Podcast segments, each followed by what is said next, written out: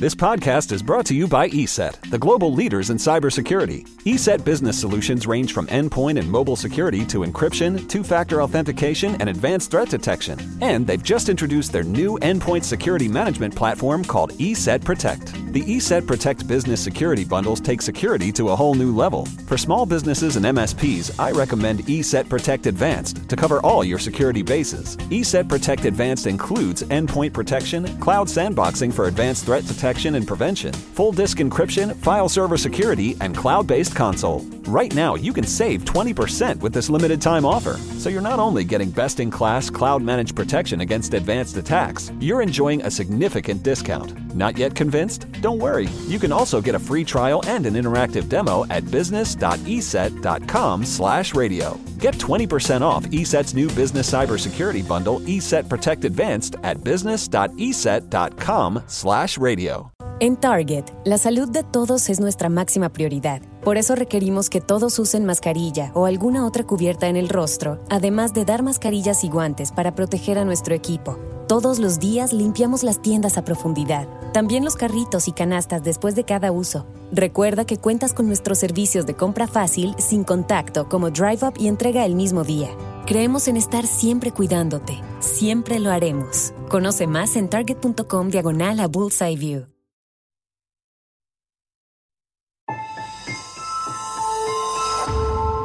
Durante años, se pensó que el Yeti vivía en los Himalayas. ¡Bienvenidos al Himalaya! Hoy, después de una extensiva investigación, sabemos que no es así. El Yeti está en México. Y este es su espacio. Yo, check this out.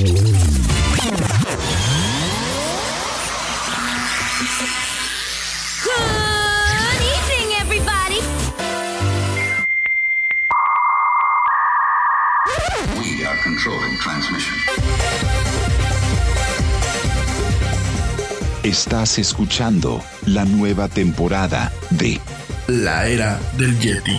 Tecnología, actualidad, arte, música, entretenimiento, política y mucho más en este espacio. La era del Yeti.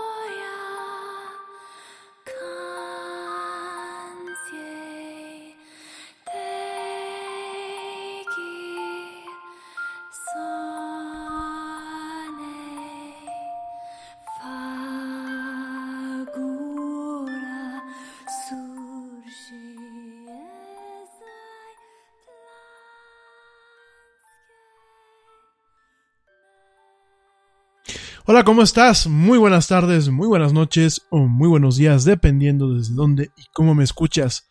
Como siempre, te doy la más cordial y la más cálida de las bienvenidas a esto que es la era del Yeti. Yo soy Rami Loaiza y bueno, voy a estar platicando contigo a lo largo de una hora y cachito de mucha actualidad, mucha tecnología y muchas, muchas otras cosas más.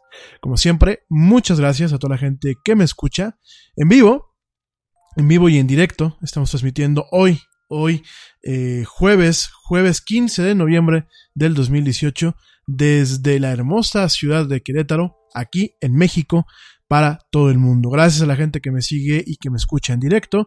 Gracias a la gente que eh, convive, que comparte y que participa con nosotros. Y por supuesto, también gracias a toda la gente que me escucha a través de las plataformas de streaming y de podcast que transmiten este programa. Gracias a toda la gente que sigue bajando el programa en Spotify, en iHeartRadio, en Tuning Radio en directamente las tiendas de iTunes y también de Google Play. Y por supuesto, gracias a la gente que le sigue picando al botón de escuchar y que se sigue conectando aquí a esta plataforma donde transmitimos en vivo que se llama Spreaker. Mil, mil gracias. Saludos a la gente que escucha en México, en Estados Unidos, en Canadá, en Costa Rica, en Panamá, en Perú, en Argentina, en Chile, en Colombia, y por supuesto, aquella gente que me escucha del otro lado del charco, mil gracias y saludos, allá hasta España, a Inglaterra y Suiza, también a, Suecia y por, por ahí también estamos viendo gente en Alemania y en Francia. Gracias de verdad, gracias por escucharme. Y bueno, esta noche, para la gente que me está escuchando en vivo, esta noche o en esta emisión vamos a, vamos a seguir platicando acerca del tema de los cómics.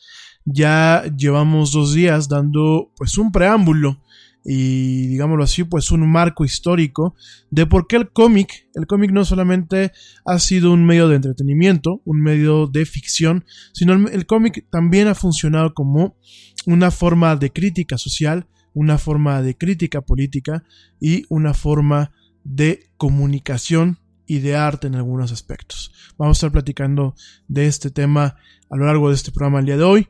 Por supuesto, también te voy a platicar de los escándalos en Facebook. Siguen los escándalos. Te voy a dar una embarradita porque la semana que viene vamos a seguir platicando de estos temas a profundidad. Y a ti como usuario, usuario que me escuchas en México, en España, bueno, en cualquier parte donde me estés escuchando, ¿por qué a ti también te afecta? Vamos a seguir platicando. Yo sé que quizás dirás que yo ya me la agarré de encargo con Facebook. Sin embargo, bueno, todo esto que te platico es para que tomes tus, tus providencias y estés al tanto del manejo y del destino que muchas veces tiene tu información cuando tú no sabes realmente o desconoces la mejor forma de compartirla y la mejor forma de utilizar estas plataformas. Entonces, bueno, Vamos a estar platicando estos temas. Vamos también a estar platicando, eh, pues, de temas también eh, acerca de eh, un par de cierres por ahí, un par de notas que se generaron el día de hoy.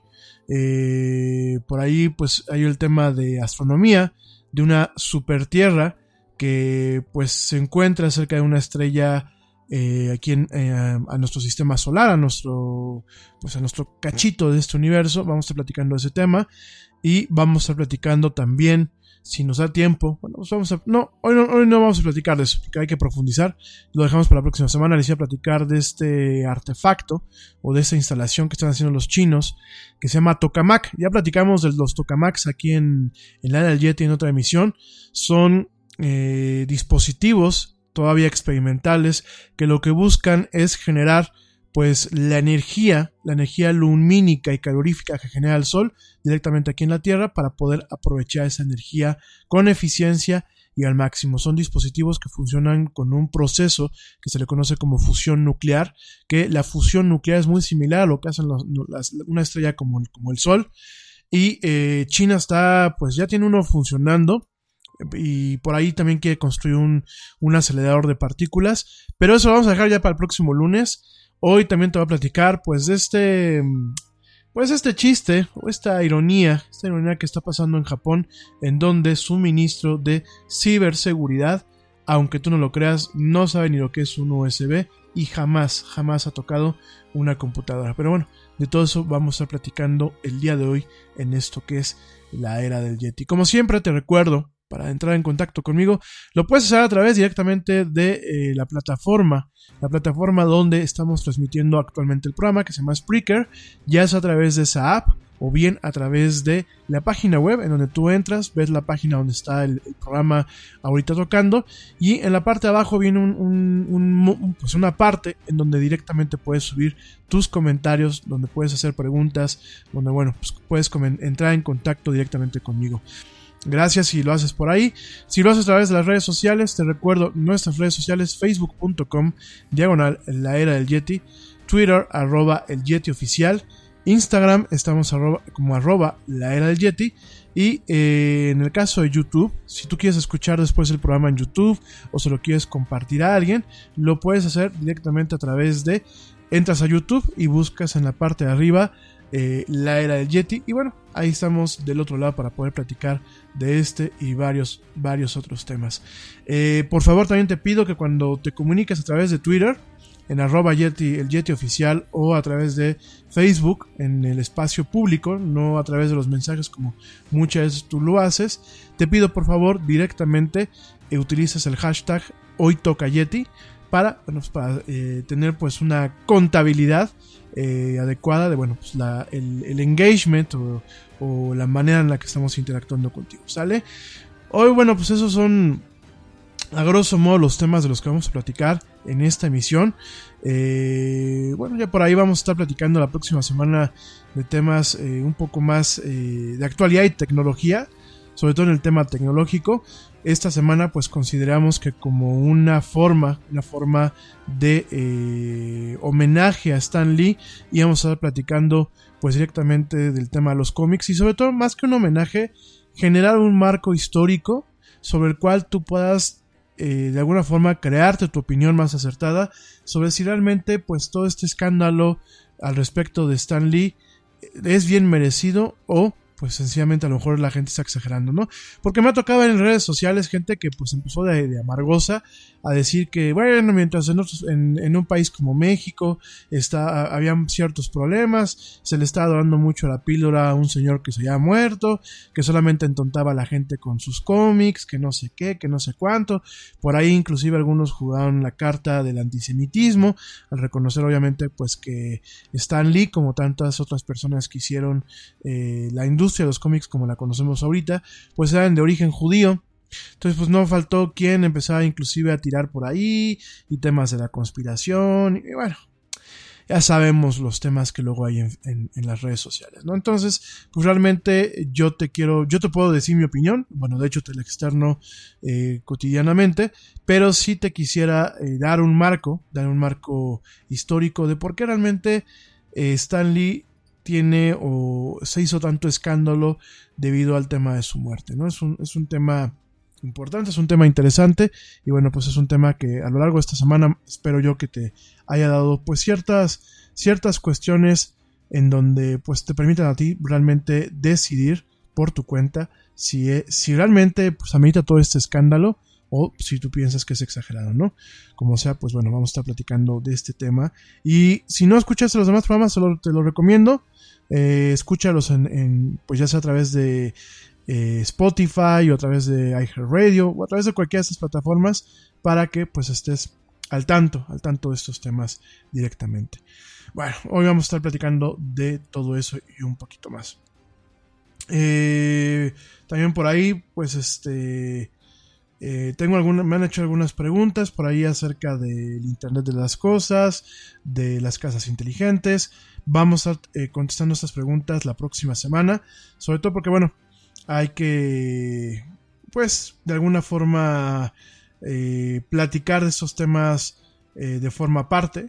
Entonces, este, vamos a estar, pues, la próxima semana con, con estas este, respuestas. Para que no te lo pierdas, hay gente que me ha estado preguntando que cuál sería la configuración eh, adecuada para el tema de eh, pues este de configurar o de crear lo que es un tema de eh, una una casa inteligente. Entonces, bueno, la próxima semana lo vamos, lo vamos a estar platicando. Eh, rápidamente, pues quiero aprovechar, mandar saludos. Ya saben que a mí me encanta saludar a todos. De hecho, mucha gente me dice, yo escucho al Yeti porque eres de los únicos locutores que mandan a saludar. Entonces, rápidamente, no voy a demorar mucho. Obviamente, primero quiero mandar saludos a Ernesto Carbó y al buen George de Negre, que bueno, pues forman parte del equipo honorario de este programa, en donde, bueno, pues me echan la mano con sus colaboraciones. Gracias y un saludo muy fuerte a ambos, a Ernesto que está hasta Madrid, que luego me escucha en diferido, que me escucha en vivo. Pues un fuerte abrazo, querido amigo. Ya estamos esperando tu próxima colaboración, que será en unos días más en donde regresará Ernesto a colaborar con nosotros. También saludos a George, que bueno, esperamos que George eh, pronto también nos eche aquí la mano en el micrófono, platicándonos de sus experiencias con el asistente digital de, de, Amazon, que está, está pues siendo ya fue lanzado, pero pues esta semana lo estarán entregando. Vamos a estar platicando de ese tema también. Y eh, también saludos, saludos a toda la gente que constantemente me escucha y que convive conmigo. A Susi Flores Gasca, a Blanquita Chaya, a mi amiga la güera Luna Frost, a mi amiga Bere Castel, a el buen Manu Torres, que bueno, pues ya luego me escucha, aunque pues él es su, su, su lugar es aquí conduciendo el programa conmigo. También saludos a mi amigo Alex Romo, que también luego me escucha, excelente amigo y un mejor veterinario, este, más bien un muy buen, muy, muy, muy buen amigo y un excelente veterinario. Eh, la gente que ve aquí en Querétaro, la verdad les recomiendo que si tienen mascotas y realmente las quieren, eh, pues las lleven con él. Eh, es un, veterinario muy humano. Saludos también pues a la gente que este, me escucha en el extranjero, a Ale Dressler, fan de la era Yeti, que, mexicana que pues, nos está escuchando allá en Alemania. Mi querida Ale, ya te vi conectada. Gracias por escucharme, amiga, por estar de desvelada conmigo allá en, Alemania. También saludos a toda mi gente que me escucha en ocasiones allá en España. Gracias de verdad, allá en la madre patria, donde, bueno, pues en su momento me tocó vivir una de las etapas pues más felices de mi vida, no voy a, decir lo contrario, una de las eh, etapas más productivas, eh, más llenas de aprendizaje y más felices de mi vida, pues allá en la madre patria, saludos por allá, también saludos a Joana Shonesi, a la querida y hermosa Joe, que ya también ya vi que me mandaste por aquí un mensajito, saludos, y bueno, este, saludos y un besote, porque luego dice que no le mando sus besos, saludos, saludos a mi familia en León, Guanajuato, un saludo a, mis tíos, a mis tíos de corazón. Eh, no son tíos de sangre, pero son tíos de tíos y primos de, de, cariño y de corazón, que yo creo que muchas veces es más poderoso ese vínculo que el, vínculo de sangre. Y por supuesto, bueno, saludos a, a mi tía Ivette allá en Cuernavaca, saludos también a mi tío Leonardo y a mi tía Carolina allá en eh, Tijuana, en Mexicali. Saludos también a mi tía Rebeca, a mi tía Rebeca Bejar, que está cumpliendo años. Un saludo muy fuerte, felicidades. Espero que te la pases muy bien. Y bueno, saludos también a mi primo Edgar, que luego me escucha allá en Guatemala. Y en general, pues a toda la gente que en su momento pues está aquí con nosotros. Por supuesto, a mi hermanastra, que luego me escucha. Eh, bueno, en general, a mi amiga Melina, al buen este, ingeniero Yadir Kopka, querido amigo, también pues te mando un fuerte abrazo y un, un saludo muy cariñoso. En fin, oigan, este, eh, y bueno, gente que me manda mensajes, eh, además de mis amigos, que van a decir, ay, es que el solamente lo escuchan sus amigos, y solamente saluda a sus amigos. No, también quiero saludar a Ernesto Villanueva, a eh, César Yáñez, a Pablo Garfias, a Juan Ángeles, a Oscar Bertis, a Marco Rivera, a Gabriela Ross, a La Chelita Cuántica, a Alejandro Gutiérrez, a Mónica Sánchez, a eh, Adriana Rangel, a Raquel López, a eh, Luis CH, a Pepe Esmelín, a Colcha Sarriola y por último también quiero mandar un saludo a Jorge Ponce de León. Gracias, gracias por escucharme, gracias por sus comentarios, gracias por la buena vibra y bueno, en general pues gracias por estarme, me mandan aquí manitas y me mandan este, ¿cómo se llama? Eh, iconitos y eso, muchísimas gracias, de verdad, muchísimas gracias por estarme escuchando. Y un saludo, saludo, saludo muy fuerte. Bueno, eh, pues vamos a empezar, vamos a empezar con los temas del día de hoy, con la agenda. Ah, por aquí me dice eh, Liliana Villanueva, me dice Liliana Villanueva, que qué opino del clima, que si esto se lo podemos atribuir al cambio climático o es algo que yo considero que sea normal. Bueno, aquí hay dos cosas, chicos. Una cosa es lo que yo puedo considerar con mi conocimiento, con el poco mucho conocimiento que puedo tener del tema, y otra cosa es en base a lo que me pueda haber informado. Eh, definitivamente estamos viendo un cambio de, patrón climático, estamos viendo ciertas estaciones en donde el clima se ha intensificado, ciertas estaciones en donde pues la duración como tal de las estaciones a lo mejor es más corta, o más larga. Estamos viendo también algunas cuestiones con temas, por ejemplo, lluvias en lugares donde no había llovido, sequías en lugares donde usualmente hay un flujo constante de lluvia. Estamos viendo pues obviamente un calentamiento global en donde tenemos ciertas partes de eh, en el polo norte y parte en el polo sur donde tenemos desprendimiento de hielo, de icebergs. En general, bueno, sí estamos viendo pues ciertos efectos del calentamiento global. Definitivamente es una realidad el tema de que el ser humano ha afectado circunstancialmente el funcionamiento del clima y de los componentes que afectan al clima en este planeta. Me queda muy claro. Yo no me sumo a aquellas personas que lo niegan. Sin embargo, por ejemplo, el clima que estamos viviendo ahorita en México, estos frentes fríos que estamos viviendo, bueno, no son extraños ni son atípicos. Em, ya han habido diversas ocasiones o diversos años en donde nos encontramos con estos frentes fríos, porque lo que está pasando ahorita pues es un frente frío, es el frente frío número 10, eh, nos hemos topado con estos frentes fríos y bueno, inclusive han ocasionado en algunas partes más estragos de los que estamos viviendo este año, ¿no? Por supuesto, vamos a empezar a ver puntualizado en base a lo que a mí me ha tocado leer de estudios sobre el cambio climático, vamos a empezar a ver muy puntualizado todavía eh, en los años que vienen si no hacemos un cambio que además, bueno, el día que se haga un cambio no es que de pronto veremos resultados de forma inmediata, ¿no? Los resultados a este tipo de cambios son graduales y obviamente se dan por etapas, ¿no? Y dependiendo de qué tanto hemos llegado o hemos convertido algunas situaciones en un tema netamente irreversible, ¿no?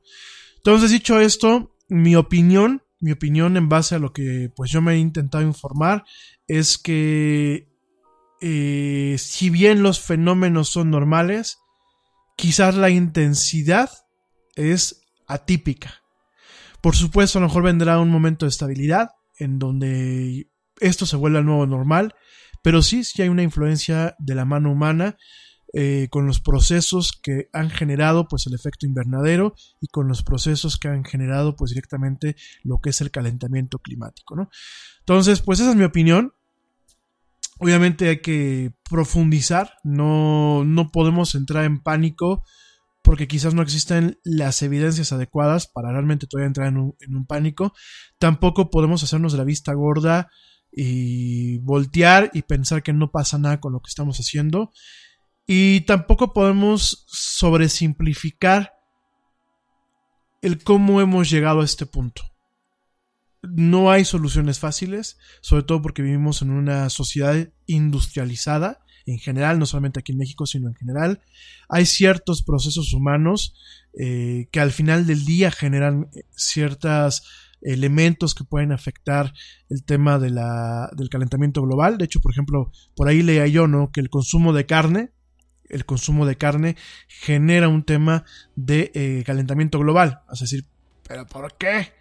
Porque la crianza de ganado para consumo humano, de, eh, este ganado, pues para directamente para matarlo, el que va al matadero y, su consumo humano, eh, la crianza de estas vacas o toros o lo que sea, eh, genera en algunas partes pues ciertos tipos de deforestación, sus heces muchas veces generan pues dióxido de carbono, eh, ciertos procesos eh, para poder de alguna forma mantenerlos. También generan eh, dióxido de carbono. Y bueno pues de, ahí vamos no vamos haciendo una cadenita. No solamente eso por ejemplo cierto tipo de refrigeración. Bueno, no de refrigeración, de acondicionamiento de aire o de clima, todavía en muchas ciudades y en muchas partes utiliza equipos de aire acondicionado que manejan un refrigerante que todavía tiene ciertos componentes que además de afectar lo que es la capa de ozono, que afortunadamente ya que ya hemos perdido eso, hay otros componentes que cuando llegan a la atmósfera por su composición eh, se empiezan a convertir en, dióxido de carbono, ¿no? Entonces, pues ahí también tenemos un problema. Obviamente, pues tenemos todo el tema de la contaminación por, por, automóviles, la contaminación por procesos industriales, la contaminación por quema de basura. Entonces, realmente es muy complejo. No es sencillamente dejar de contaminar, porque el dejar de contaminar requiere muchas cuestiones y yo creo que pues en muchos aspectos requeriría pues inclusive sacrificar ciertas actividades humanas del día de hoy, ¿no?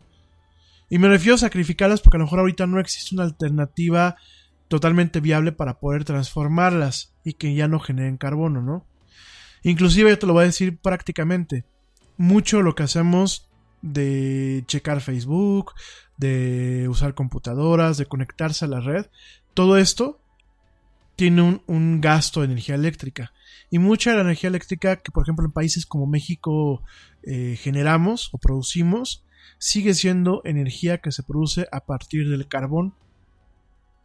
Nosotros realmente no tenemos todavía un tema de energías renovables no hemos dado un uso circunstancial, por ejemplo en México, a lo que son las energías en base de cuestiones geotérmicas.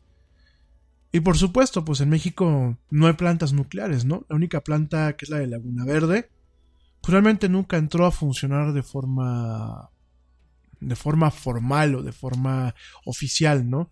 Laguna Verde, pues es un elefante blanco que, que, que ahí se quedó y los mexicanos, lo digo, lo digo como un acto de reflexión. Cuando yo critico a mi pueblo, cuando yo critico a los mexicanos, me critico dentro de este espectro o critico a los pueblos latinoamericanos, no lo hago con un dejo de soberbia o no lo dejo con un dejo de eh, superioridad o con un dejo de molestar o de ofender. Lo dejo, lo, lo platico, lo comento con una intención de generar eh, una reflexión y de que vayamos buscando mecanismos que permitan cambiar nuestra realidad como pueblos latinoamericanos. Pero uno de los problemas, por ejemplo, aquí en México es la gente le tiene miedo a la energía nuclear.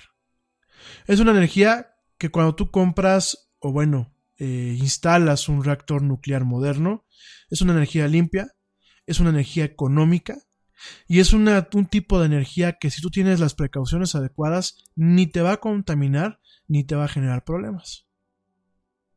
Sin embargo, bueno, pues aquí en México, y lo digo abiertamente, entre que no nos gusta el cambio, entre que nos da miedo la ciencia, ya lo hemos platicado, que por ahí había una encuesta que a mí en las noches cuando voy a dormir siempre veo el 52% de los mexicanos o 53 en una encuesta comentan que le tienen miedo a los hombres de ciencia. No les gustan los hombres de ciencia porque saben más que, que tienen mucho conocimiento, ¿no? O sea, es como Saben que es como un tema que yo creo que debe de venir, y lo digo con todo el respeto, debe de venir como de la preponderancia que la religión ha tenido en mi país. Y digo, hay tal lo de mi país que es el tema que yo conozco, ¿no? Y no solamente me voy al lado de, la iglesia católica, me voy también eh, a otro tipo de religiones, ¿no? En donde las religiones, bajo muchas perspectivas, han satanizado o tabuizado el conocimiento eh, científico humano, ¿no? Y es muy curioso porque fíjense que la iglesia, la iglesia católica romana, pues fue la precursora de las universidades. Digo, ya en su momento platicaremos de eso, ¿no? De alguna forma quiero entender que en su momento la universidad busqué, la, la iglesia buscó pues la forma de tener un campus para el tema del, del, conocimiento, ¿no? Ya platicaremos en su momento. En Estados Unidos hay de hecho pues entidades científicas que están respaldadas por grupos religiosos, ¿no? Pero no dejo de ver, no dejo de ver este sesgo muy propio de ciertas ramas o ciertos eh, vértices que componen lo que es la religión, en este caso, bueno, en México la religión católica romana, porque pues es de alguna forma la, la, la que es preponderante, aunque también el judaísmo en México tiene cierta culpa de estas cuestiones, en donde el conocimiento se ha satanizado o se ha tabuizado. Progressive presents The Sounds of the Old World. The year is 2019, and someone is waiting for a table at a restaurant. Thompson, party of four. Thompson, party of four. Thompson, part. Oh, there you are. This has been The Sounds of the Old World. Brought to you by Progressive, where drivers can still switch and save like it's 2019. Quote today at progressive.com. Progressive Casualty Insurance Company and Affiliates. Tú trabajas duro por tu dinero. Con Metro by T-Mobile, rinde más. Ahora no hay cargos al cambiarte. Disfruta el precio más bajo de Metro. Solo 25 dólares la línea por cuatro líneas. Además, llévate cuatro teléfonos gratis al cambiarte. Metro by T-Mobile. Conquista tu día. Todas las líneas pierden la promo si alguna se desconecta sin cargos de activación en teléfonos selectos. Límite uno por línea con cambio elegible. Excluye impuesto de venta. Oferta por tiempo limitado. Aplican restricciones. Visita metrobytimóvil.com. Quizás ahorita tú me digas, es que eso ya no aplica. No, pero a la cultura colectiva nos ha quedado pues un poquito el miedo a ese tipo de cuestiones, un poco el resentimiento, un poco eh, la mala leche, ¿no? O sea, si ustedes se fijan, en México pedimos más programas sociales, ¿no? Y salimos con nuestra bandera y queremos programas sociales. Y para mí un programa social sería fomentar la investigación y el desarrollo, porque la ciencia puede ser la solución a muchos problemas que tenemos de inclusive de índole social. En su momento, si una gran idea sale de la UNAM, del POLI, del CONACYT, de alguno de los tantos tecnológicos públicos que tenemos aquí en México, o de tantas de las universidades públicas que tenemos aquí en México, pues imagínate una idea, que es una idea grande, que al rato pueda ponerse una empresa y que pueda de alguna forma dar trabajo a la gente que lo necesita. O mecanismos o modelos que puedan resolverles la vida en temas de, de cuestiones de ciudad, de seguridad, de el manejo poblacional, o sea, diferentes cosas que en otros países la ciencia ha, logrado ayudar a la, a la raza humana, ¿no? O a la sociedad. Y aquí en México todo lo que suena a ciencia lo vemos mal, ¿no? O lo de tecnología, como, como todavía hasta la fecha, porque todavía la semana pasada por ahí recibí un mensaje, ¿no? Que me decían, este, es que tu programa es neoliberal, de hecho de ahí viene la burla, es neoliberal y capitalista, porque tú hablas de tecnología cuando México necesita amor, y cuando necesita un bienestar social, y cuando necesita igualdad. Oigan, la tecnología puede dar igualdad.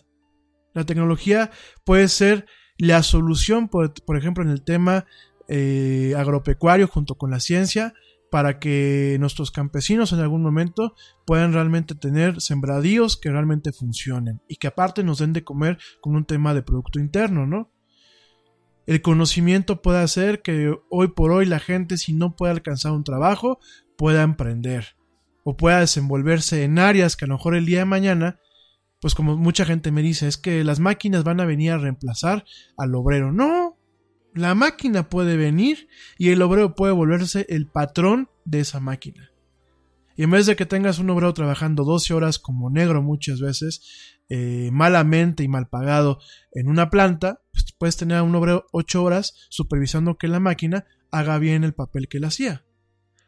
Sin embargo, bueno, es un tema eh, cultural, eh, es un tema netamente intrínseco a nuestras, a nuestras culturas y a nuestros pueblos. Y es donde yo veo, pues, que no tenemos ni la madurez, ni el interés, ni las ganas por aceptar los cambios, por innovar, por apoyar la innovación y realmente por cambiar las cosas en un tema de raíz y en un tema de corto y largo plazo. No podemos salir a las calles o decir es que soy de Greenpeace o es que yo soy vegano o es que yo soy esto, es que yo soy aquello, cuando realmente no tenemos las ganas de ver un poco más el mundo eh, de una forma más entera, más compleja, eh, eh, entendiendo y aprendiendo no solamente de aquellas cuestiones que se nos facilitan o de aquellos puntos de vista con los que coincidimos, sino también de las cosas que se nos dificultan. Por ejemplo, a mí se me dificultan las matemáticas e intento de cualquier forma pues en tratar de entender algunas cuestiones que me pueden servir el día de mañana. Y de los puntos de vista que no nos gustan. Yo no te digo que cuando tú aprendes de un punto de vista que es dispara lo que tú piensas, te claves en esa textura o, renuncies a lo que tú piensas. Sencillamente estás aprendiendo, estás asimilando, estás tomando las partes rescatables de un punto de vista, de una opinión o de alguna cuestión que es diferente a tus valores o a tus creencias, de la cual tú puedes aprender y como una pequeña parte de un rompecabezas puedes armar una fotografía más grande sobre lo que es la realidad. Cuando, tú, cuando hablamos de una verdad, como lo, lo comentamos con este tema de las diatribas, cuando vemos una, una realidad que muchas veces puede ser un discurso agresivo para mí, pero no deja de ser una realidad. Y dentro de esa realidad tenemos una parte, una verdad interpretada que a lo mejor a mí me joroba, pero también tenemos una verdad que a mí me conviene. Uno aprende muchas veces más de la verdad que a mí me joroba o de la verdad que a mí me ofende que de la verdad con la que yo concuerdo. Porque con la verdad que yo concuerdo ya tengo un sesgo que en ocasiones me impide ser crítico. Cuando yo tengo una verdad o cuando yo tengo una cuestión con la que no coincido, para poder muchas veces entenderla y rebatirla con argumentos, tengo que investigar.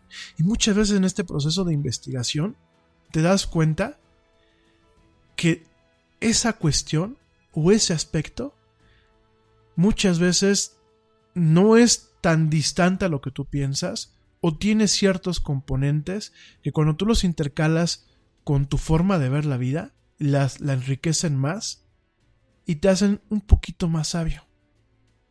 Y eso es un problema que tenemos como pueblo los mexicanos y seguramente también con todo el respeto del mundo, los mismos españoles, mis, amigos, mis hermanos en Argentina, mis hermanos en Panamá. O sea, realmente los pueblos latinos por nuestra herencia, por nuestro bagaje, inclusive hasta por el mismo lenguaje que manejamos, que es un lenguaje muy rico, muy hermoso, muy pintoresco. A lo mejor por todo ese tipo de cuestiones traemos todos estos rollos que en ocasiones no nos permiten crecer. Y en ocasiones generan que todo lo simplifiquemos.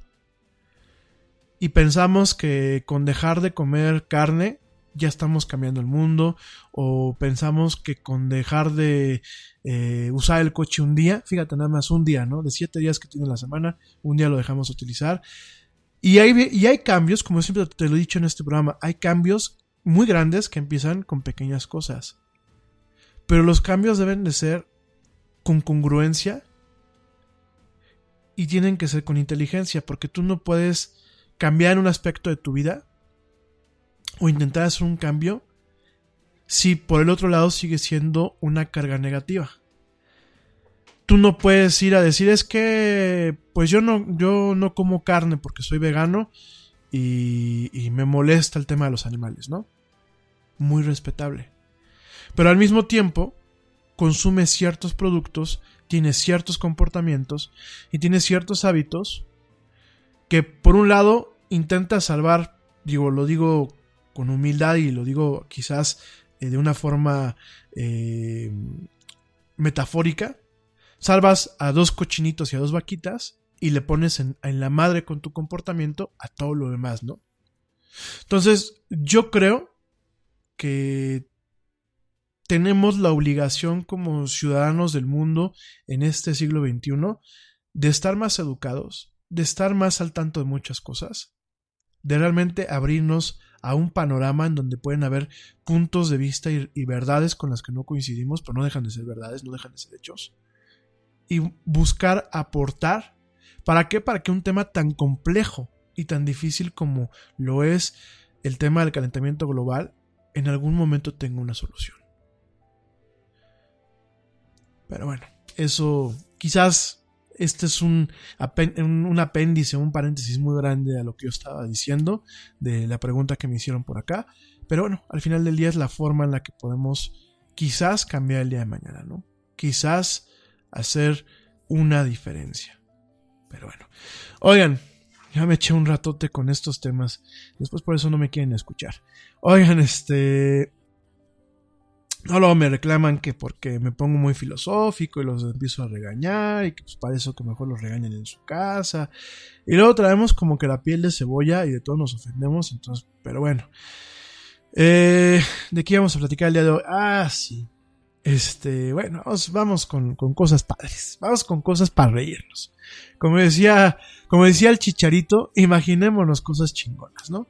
Y con esto imaginémonos cosas chingonas, muy cargado de ácido muy cargado de sorna en, mi tema, quiero platicarles. Para mí, Japón es un país que muero de ganas de ir para poder entender su cultura, o por lo menos darme una embarradita de cómo es su cultura, para poder disfrutar de sus paisajes, para poder disfrutar de la modernidad en la que se vive en Japón, para poder ver esta amalgama o este choque entre dos tipos de vida, una vida sumamente tradicional, una vida que está muy sujeta a los usos y costumbres, y por otra parte, esta vida moderna, ¿no? La vida del progreso, la vida del avance. Y es muy chistoso ver a Japón, porque muchas veces la gente dice, es que cuando tú vas a empujar el progreso, tienes que sacrificar tradiciones y costumbres. Y Japón para mí es como esos vasos donde tú pones agua y aceite y el agua y el aceite no se mezclan, pero conviven de forma o coexisten de una forma armónica. De hecho, pues cuántos juguetitos luego no hay o cuántos adornitos para el escritorio no hay donde manejan un tema de agua y aceite, ¿no? Y Japón yo creo que tiene esa cuestión. Pero también Japón tiene sus demonios. También tiene corrupción. También tiene sus problemas. Y fíjense que un problema que hoy sale a la luz. Un problema que es irrisorio en muchos aspectos es que su ministro de ciberseguridad, fíjense nada más, la persona que se encarga de plantear estrategias de ciberseguridad en ese país, en el país nipón, en el país del sol naciente, en el país donde lo mismo puedes cenar en un templo shintoísta, como lo mismo puedes de pronto convivir con un androide, puedes convivir con una estatua de un robot, ¿no? Fíjense nada más. El país donde las telecomunicaciones superan cualquier cosa que muchas veces en, el occidente contamos o nos podemos imaginar. Y en este caso, el ministro de Ciberseguridad, allá en Japón, jamás ha utilizado ni, un, ni una computadora, ni, ni sabe lo que es un USB, ni realmente entiende lo que es el concepto de la ciberseguridad. Esto viene esto viene después de una declaración a un comité de, legisladores en donde el señor Yoshitaka Sakurada, el señor Yoshitaka Sakurada, o como dicen en Japón, Sakurada Yoshitaka, porque acuérdense que luego eh, manejan primero el apellido, el Sakurada-san, el señor Sakurada, bueno, salió con la tontería de que, pues él es ministro de ciberseguridad, pero dijo, pues yo no soy tan japonés, yo soy medio mexicano y estoy ocupando un puesto para el cual no estoy preparado, ¿no? Así como lo hacen nuestros políticos en nuestro país, ¿no? Que pronto tenemos ahí a un personaje que va de, presidente de la Comisión de Cultura en el, en el, Congreso y bueno, es un analfabeta prácticamente, ¿no? Y lo mismo pasó con este señor japonés, con el señor Sakurada-san. Él comenta, comenta a los diferentes medios y comenta pues a este grupo de legisladores que le pidieron rendir cuentas Dice que desde que tenía 25 años de edad e independiente siempre le dio instrucciones a su equipo y a sus secretarios y por lo mismo él nunca ha tenido contacto en su vida con una computadora. Y lo dice, yo jamás he usado una computadora en mi vida. Todo esto de acuerdo, bueno, pues a una traducción que hizo la agencia de noticias Cayodo. Y directamente, bueno, pues esto es la imagen de ese señor de 68 años que fue seleccionado para llevar el tema de la ciberseguridad a partir del mes pasado, ¿no? Entre las responsabilidades que tiene este puesto de ministro de ciberseguridad es, además de generar programas de ciberdefensa del día a día, es generar eh, programas de ciberdefensa en torno a las Olimpiadas del 2020 eh, en Tokio, ¿no? Entonces, pues, híjole. Miren, en, todas, en, en todos lados se cuecen habas, como decimos aquí en México. Sucede hasta en las mejores familias. Y la verdad es, es creo que un reflejo del tipo de realidad a nivel mundial que estamos viviendo, ¿no? Eh, bueno, pues directamente para complementar la nota, eh, quien generó esta pregunta o quien presionó para generar esta entrevista con estos legisladores fue eh, un político de la oposición de lo que es el Partido Democrático y Jamón, este político que es Masato Imai. Masato Imai pues directamente eh, al momento que hace la pregunta pues genera esta admisión. Todo el mundo pues obviamente mostró sorpresa y por ahí este señor Masato San, que diga Imai San, dijo que él, para él le parecía increíble que alguien que es responsable para todo lo que son las medidas de ciberseguridad jamás haya usado una computadora, ¿no? En su defensa, el señor Sakurada respondió que otros oficiales tienen la experiencia necesaria, el conocimiento necesario y que él estaba con confianza de que no habría ningún problema, ¿no? Sin embargo, bueno, pues después vino una pregunta en donde le preguntaban, valga la redundancia, sobre el manejo de los pendrives, de estos dispositivos USB, principalmente en las estaciones de eh, energía nuclear de ese país, que si le generaba algún, pues alguna preocupación, si se había puesto en marcha alguna normativa, alguna regla en donde pues se prohibiera el uso de este tipo de dispositivos por los problemas de seguridad que pueden tener en un entorno. Ya, por ejemplo, hay ciertos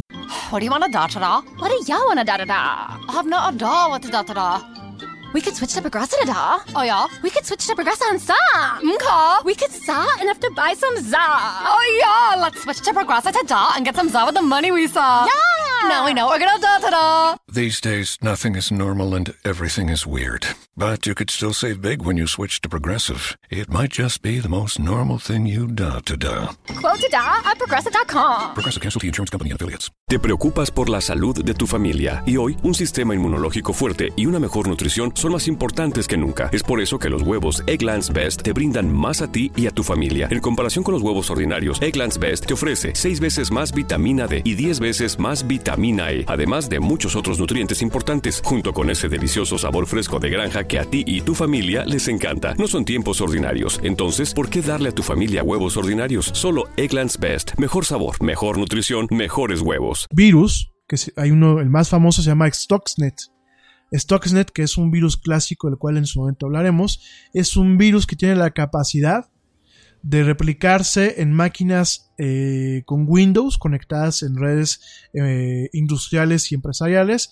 Estas máquinas, eh, bueno, este virus tiene una función para encontrar ciertos nodos de control, principalmente de equipo que hace Siemens, que Siemens pues es una empresa alemana y Siemens muchas veces hace sistemas para reactores nucleares, ¿no?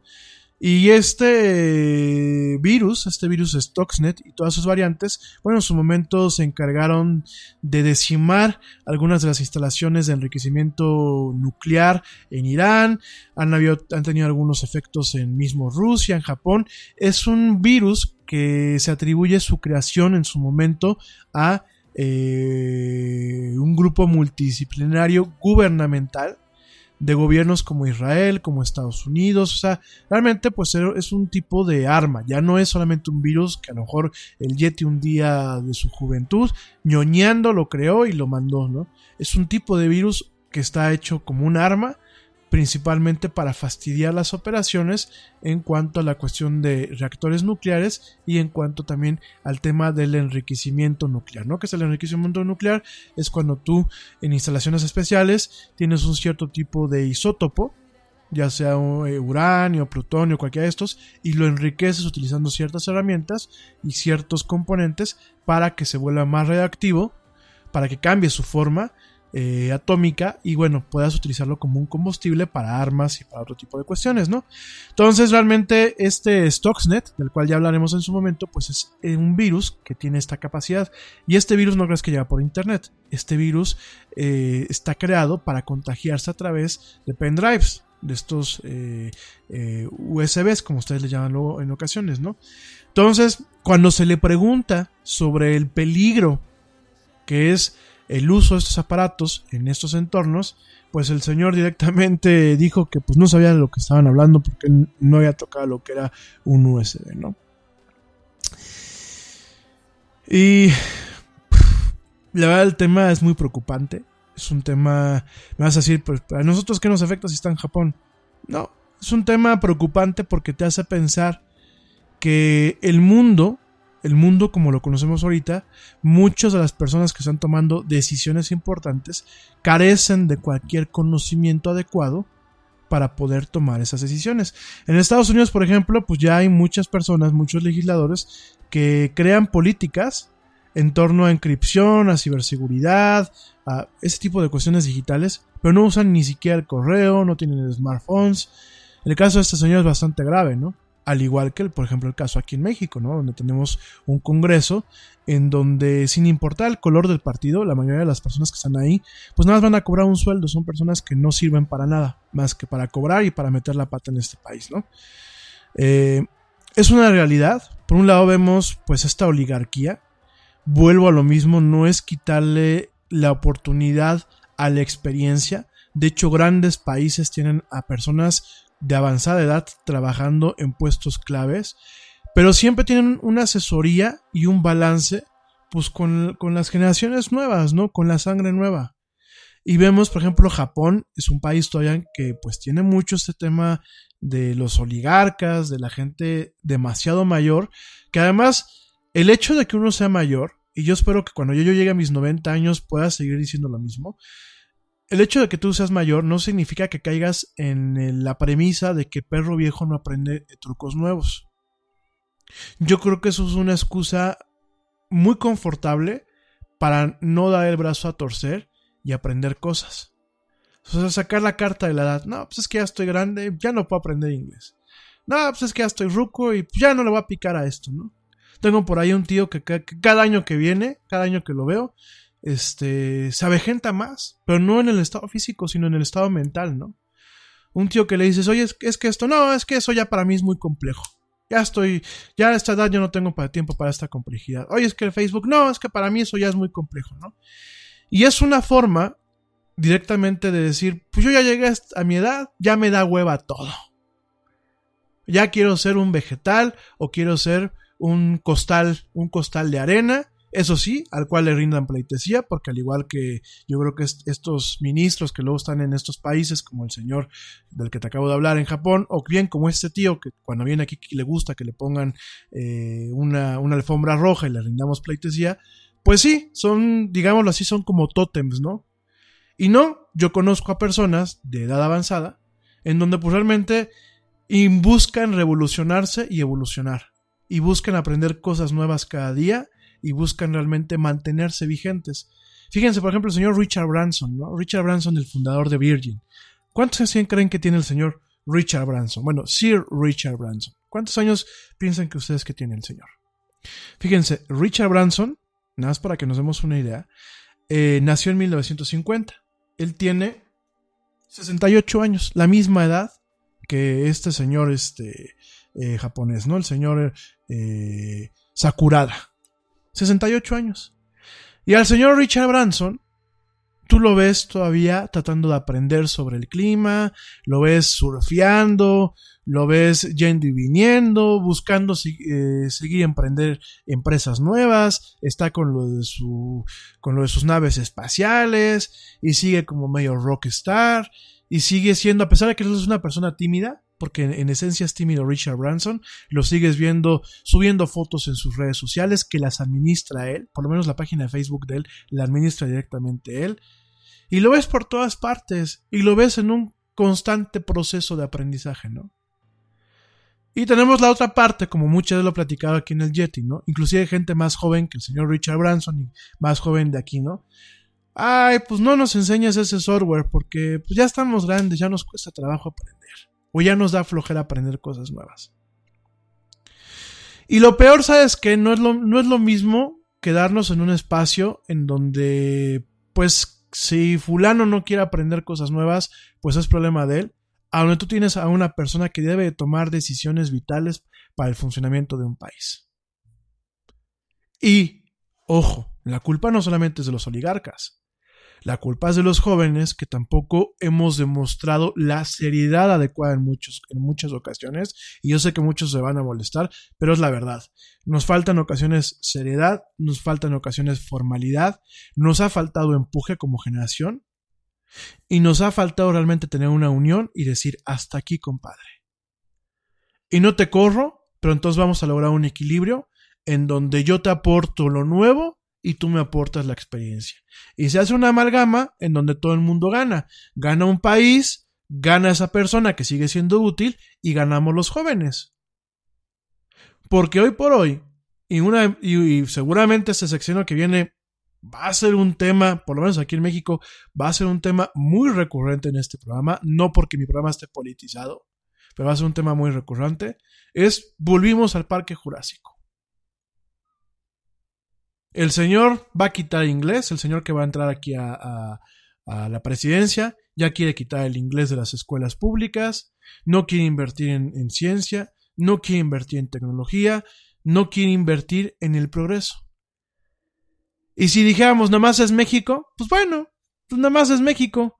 Pero empiezas a voltear a ver para varias partes del mundo y te das cuenta que no solamente es México, son prácticamente un 65% de este planeta, donde vemos a los oligarcas viviendo parque jurásico, implantando cosas que ni los picapiedras, porque los picapiedras intentaban ser modernos.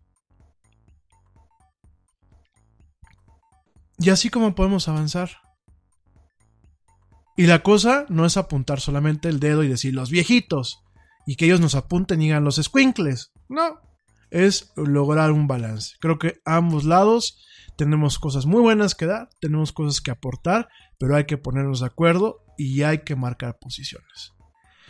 Y en el caso de Japón, en el caso de Estados Unidos, que son las potencias, tienen estos problemas en un entorno que requiere que realmente uno esté, pero al día. Que realmente uno esté informado prácticamente al minuto. Y que si te están dando un puesto, como el de ciberseguridad, tengas nociones de ciberseguridad. Si las potencias como Estados Unidos y como Japón tienen estos problemas, ay Dios mío, pues ¿qué podemos esperar de México? ¿Qué podemos esperar de Argentina? ¿Qué podemos esperar de Colombia? Y hablar. no, no se me depriman, no va por ahí el tema. Lo que pasa es que tenemos que cobrar conciencia. Ni. Yo creo que somos muy exagerados. Fíjense, es como, como yo. Yo a veces soy muy exagerado, ¿no? Cuando me da hambre, me pongo como troglodita. Y me da por quererme acabar lo que me pongan en la mesa enfrente, ¿no? Por un tema mucho de ansiedad. Y me dice a veces mi mamá, es que, güey, eres muy exagerado, ¿no? O sea, exageras, te quieres acabar todo en una sentada. Y yo creo que este mundo nos volvimos bien exagerados. Este momento histórico de nuestras vidas nos hemos vuelto como muy exagerados, ¿no? Por un lado, yo sí busco el respeto a las personas mayores, porque una persona mayor puede ser súper útil, extremadamente útil. Y hay gente de 90 años que tiene una vitalidad, tiene una, mentalidad y tiene una claridad que yo hay días que no la tengo. Yo hay días que me despierto y me siento ruco. Y ahí es que me despierto y empiezo, ay, me duele la rodilla, ay, dormí mal, ay, me duele la, espalda. Y hay gente que directamente se despierta a sus 90 años y dice, órale, ¿hoy qué? ¿Hoy qué me aviento? ¿Hoy qué voy a hacer? Y cada día es más este tipo de personas. Yo no te digo que les hagamos un fuchi. Yo no te digo que no los veamos en un término de somos iguales eh, en el tema de productividad. Porque a lo mejor aunque ellos se cansen más rápido en algunas cuestiones, que bueno, ¿cuántos jóvenes no nos cansamos con detalles que ni nuestros padres se cansan hoy en día? Pero, pues, siguen siendo productivos y traen un tema de experiencia tremendo. Ok, pero también nos vamos a otro tema, ¿no? Al extremo. Ya entendimos que hay que respetarlos y todo el rollo. Y luego nos vamos al extremo a sobrevalorar, porque eso es la verdad, estamos sobrevalorando a los millennials. Y ves los artículos donde dices, es que los millennials vienen a cambiar el mundo. Es que los millennials prefieren esto. Es que los millennials no quieren trabajar acá. O sea, no nos podemos ir ni a un extremo ni al otro. Hay que entender los puntos medios. Y ni el ni la persona de la tercera edad es un inútil, ni el millennial, ni el millennial viene a rescatar el mundo, ni viene a innovar, ni viene a cambiar el mundo. O sea, hay que lograr un punto medio. Hay que encontrar un punto en el camino en donde digas, ok, tengo lo mejor de los dos mundos. Ni el squinkle este es un pendejo, aunque tampoco tiene la experiencia de este señor, ni el señor este es un inútil. Y buscar amalgamas, y buscar conciliar, y buscar una reconciliación de perspectivas y de generaciones, porque de que se puede, se puede. La cosa es que tenemos que tener interés. Y tanto los más jóvenes, o los chavorrucos como un servidor, tenemos que tener una apertura de mente y decir, órale, si me están diciendo allá arriba que me llevan varios años por un tema de experiencia, que tenga cuidado con la pared, pues voy a, por lo menos, si no le hago el 100% el caso, voy a tomar en cuenta el comentario. Y viceversa. No porque nos vean squinkles, no tomen en cuenta los comentarios que nosotros podemos traer. Pero bueno. La verdad es que es un tema muy complejo. El tema de Japón te lo quise platicar. Primero para que no nos andemos con esos rollos de que Ay, es que nuestros países y el tercer mundo y estamos condenados al fracaso. No, en todas partes se cuecen habas. Y en una potencia como Japón ve el tipo de habas que se cuecen. Pero por otro lado también tenemos esta onda de que, pues, también para allá vamos. Y tampoco ahorita nosotros como jóvenes estamos realmente buscando cambiar el mundo. Y realmente no te puedes ir a, a, ninguno de los extremos. Lo ideal y lo que yo creo que en algún momento el ser humano debe de entender es los extremos son malos, hay que caminar siempre por el centro, con lo mejor de un lado y con lo mejor del otro. Con el aprendizaje que te da un lado y con el aprendizaje que te da el otro. Y que bueno, pues nada más es cuestión de cobrar conciencia, ¿no? Cobrar conciencia para que cuando salgamos a votar, que es nuestra única herramienta para poder en ocasiones cambiar parte de un país, pues no votemos nada más por decir, ah, pues es que todos son del partido que dijo que iba a venir a cambiar el mundo. Órale. Y voto por el güey, es un stripper. No hay bronca, viene a cambiar el mundo. ¿sabes? Güey, es un futbolista mediocre. No importa, vengo a cambiar el mundo. Paz. Güey, es un, e-, un criminal. No hay bronca que darle chance. Paz. Y tenemos gobiernos que, discúlpenme que lo digan, son gobiernos que la gente nos merecemos. ¿Sale? Bueno, ese fue un, un tema. Ya llevamos, pues, que una hora de programa. Nada más que quería comentártelo. Y bueno, vamos a seguir platicando del tema del cómic, su historia el cómic, los cómics y su historia y vamos a puntualizar un poquito lo que es el panorama de esta industria, pero también de este medio de expresión en donde pues realmente eh, tenemos a grandes This podcast is brought to you by ESET, the global leaders in cybersecurity. ESET business solutions range from endpoint and mobile security to encryption, two-factor authentication, and advanced threat detection. And they've just introduced their new endpoint security management platform called ESET Protect. The ESET Protect business security bundles take security to a whole new level. For small businesses and MSPs, I recommend ESET Protect Advanced to cover all your security bases. ESET Protect Advanced includes endpoint protection, cloud sandboxing for advanced threat detection and prevention, full disk encryption, file server security, and cloud based console. Right now, you can save 20% with this limited time offer. So you're not only getting best in class cloud managed protection against advanced attacks, you're enjoying a significant discount. Not yet convinced? Don't worry. You can also get a free trial and an interactive demo at business.eset.com/radio. Get 20% off ESET's new business cybersecurity bundle, ESET Protect Advanced, at business.eset.com/radio. En Target, la salud de todos es nuestra máxima prioridad. Por eso requerimos que todos usen mascarilla o alguna otra cubierta en el rostro, además de dar mascarillas y guantes para proteger a nuestro equipo. Todos los días limpiamos las tiendas a profundidad, también los carritos y canastas después de cada uso. Recuerda que cuentas con nuestros servicios de compra fácil, sin contacto, como Drive Up y entrega el mismo día. Creemos en estar siempre cuidándote. Siempre lo haremos. Conoce más en target.com diagonal a Bullseye View. Que ya se fueron, como el gran Stan Lee, y por qué realmente pues hay mucho ruido, ¿no? Entonces vamos a seguir platicando este tema, pero esto y más regresando de este corte. Te recuerdo nuestras redes sociales, facebook.com diagonal la era del Yeti, Twitter arroba el Yeti oficial, Instagram arroba la era del Yeti y en YouTube ya me puedes encontrar como la era del Yeti buscándome directamente en el cuadro de arriba. No te vayas, estamos platicando muy a gusto de esto y mucho más en esta noche fría de jueves en esto que es la era del Yeti. No te desconectes.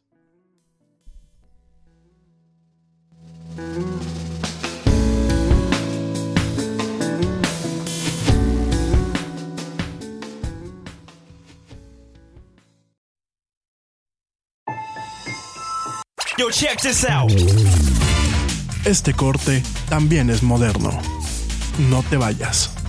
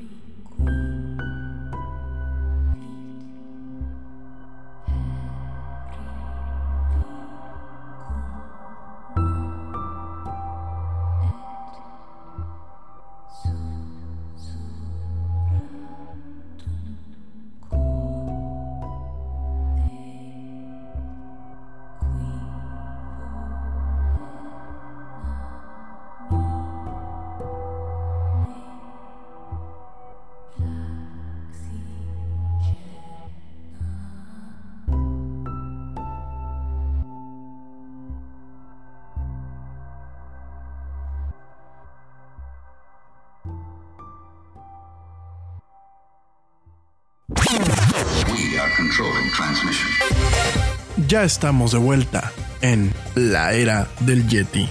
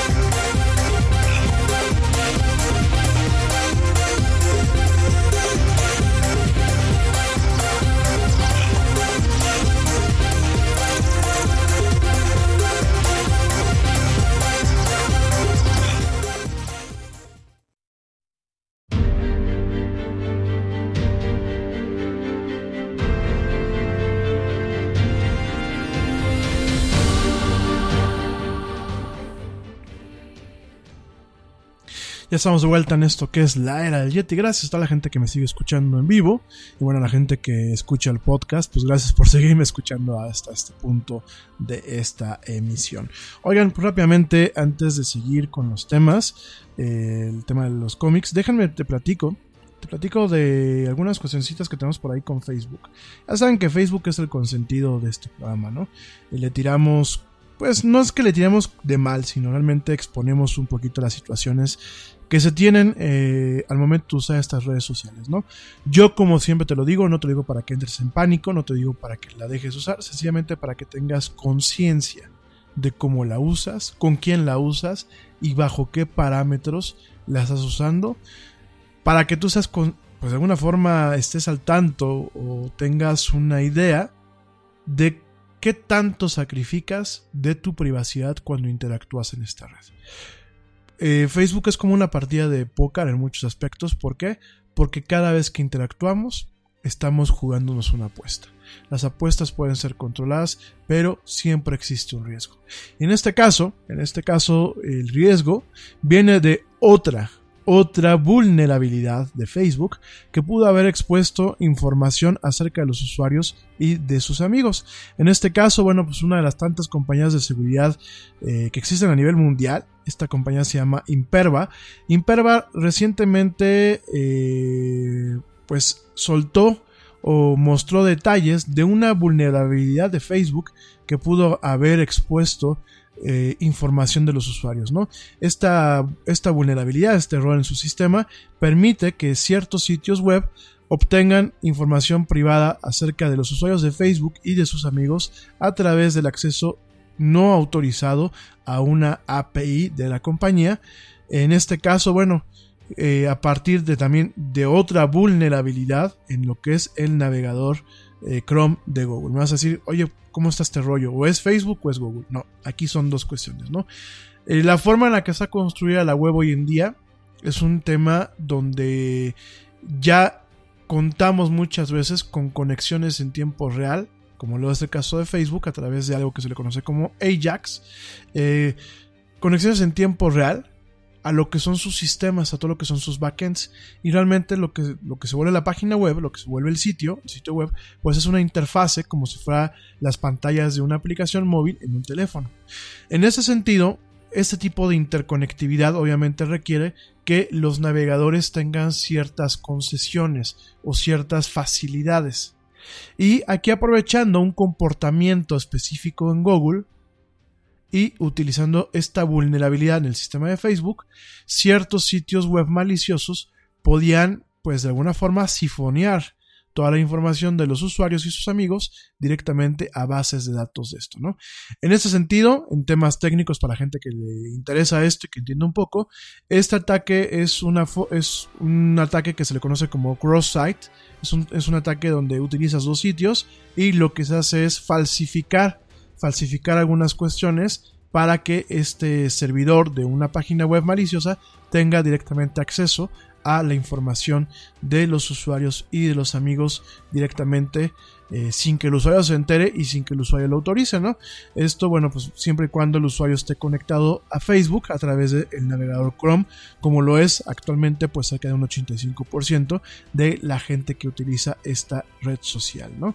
Entonces, por ejemplo, pues eh, algunos de los ejemplos eh, que mostró Imperva, en su, en su demostración técnica era, por ejemplo, checar si un usuario había tomado fotos en, en cierta ubicación geográfica o en cierto país, porque te recuerdo que las fotos que en ocasiones subimos a Facebook cuentan con los metadatos necesarios para identificar dónde fueron tomadas y en ocasiones esos metadatos pues no se borran. Bueno, en el 99% de los casos esos metadatos no se borran y Facebook guarda eh, una eh, un dato de dónde se tomaron esas fotos. Tú me vas a decir cómo, cómo pasa esto. Bueno, nuestros teléfonos, cuando tú tomas una foto, guardan, junto con el archivo de la imagen, guardan la información con las coordenadas en donde el GPS detectó que fue tomada esa foto, ¿no? Entonces, utilizando esto, bueno, pues eh, en esta demostración, Imperva puede mostrar si este usuario eh, directamente tuvo, tomó fotos en cierta ubicación o cierto país, si el usuario escribió algún tipo de post que pueda contener un cierto texto en específico o checar eh, a los amigos los amigos del usuario como si fuera una página eh, normal de Facebook, ¿no?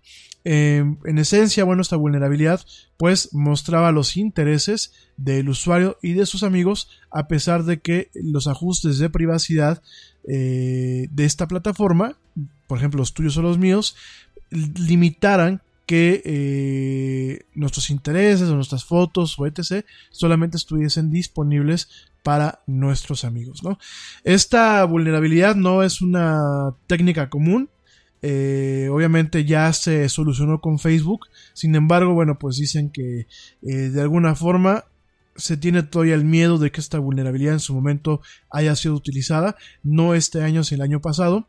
Y eh, el reporte que entrega Imperva dice que este tipo de ataques podían ser mucho más comunes y más sofisticados en el 2019 y en el 2020, ¿no? Eh, además de todo esto, siguen habiendo ciertas apps o ciertos juegos, como ustedes les gustan llamarlos, que todavía pueden obtener información, información de forma adicional, no solamente sobre ustedes, sino sobre sus amigos, eh, sin que ustedes de alguna forma estén 100% conscientes de que están compartiendo esta información. ¿no? Eh, hay ciertas aplicaciones que eh, Facebook no revocó su acceso directo como lo tenían y ustedes, bueno, lo digo ustedes en general, no, no, no lo digo apuntando a mi audiencia, sino algunos de ustedes siguen cometiendo el error de acceder a estas aplicaciones o a estos juegos y compartir no solamente información de ustedes, sino información de los usuarios que somos amigos con ustedes, ¿no? Por ejemplo, ahorita se puso muy de moda esta aplicación de que qué significa tu nombre, ¿no? Y le, das este, se llama creo que de bombón, ¿no? Bombón con, con B chica, ¿no? Y le picas a la aplicación y te pone cosas bonitas, ¿no? Para dorarte la píldora. Digo, para un piropo, pues mejor se lo pedimos a los amigos, no a una máquina. La cosa es, ¿cuál es, qué es lo que te pide a cambio? para que una aplicación de estas te diga, ay, Rami, Rami significa que es un hombre valiente, lleno de alegría y no sé qué y no sé cuánto. Lo que piden a cambio es información. Información para poderlos a spamear a ustedes y spamear en su, en su momento a sus amigos. Y digo que muchos de ustedes siguen cayendo porque yo sé que algunos de ustedes me escuchan y siguen con lo mismo, ¿no? Y le pican, a, por ejemplo, a este de, deja ver cómo la inteligencia artificial te muestra el mejor tinte de cabello para ti, ¿no? Y ahí le van y le pican, y ya le sube la fotografía y toda pedorra de tres, tres variantes con el cabello retocado prácticamente por una versión de Photoshop muy chafa y cómo se te ve un tinte de cabello, ¿no? Que yo creo que vas a cualquier estética de buen nivel, cualquier estética fifi, y te hacen el mismo estudio en un, fregadazo, ¿no? Y ahí van y le pican. O esas de, ¿qué es lo que quiere fulano de tal para diciembre, ¿no? Y por ahí veía una, ¿no? Este, eh, ¿Qué es lo que tú como mujer quieres para diciembre? Le picas y contestas tres o cuatro preguntas pedorras y te pone más chichis y más nalgas, ¿no? Que tú dices, oye, pues para que me lo diga una máquina, pues mejor se lo pregunto a una amiga o se lo pregunto a un familiar, oye, güey, ¿tú qué crees que me haga falta, no? Digo, en buen plan. Y el sacrificio que ustedes hacen no es el picar a la preguntita y divertirse. El sacrificio que siguen haciendo es toda la información personal de ustedes y la información personal en ocasiones de sus amigos que se va por ahí y después te utilizan para un tema de publicidad, para un tema de spam, para un tema de contenido que pues por ejemplo a mí no me acuerdo que me aparecía, ¿no? En mi timeline de Facebook, ¿no? En mi, en mi newsfeed y dije, güey, ¿esto qué onda, no? Y por ahí me voy dando cuenta que un conocido mío pues trabaja en esa empresa y para todo le da compartir y compartir y compartir y compartir y el, algoritmo ya me vincula, ¿no? Pero en parte me vincula porque una de las empresas estas que hacen estos jueguitos de quizzes y de eh, trivias y ese tipo de cosas es una empresa que a mí me ha ofrecido servicios para el tema de la publicidad dirigida, utilizando como plataforma Facebook y Twitter. Entonces digo, oye, y, y te la garantizan, ¿no? Te dicen, ¿sabes qué?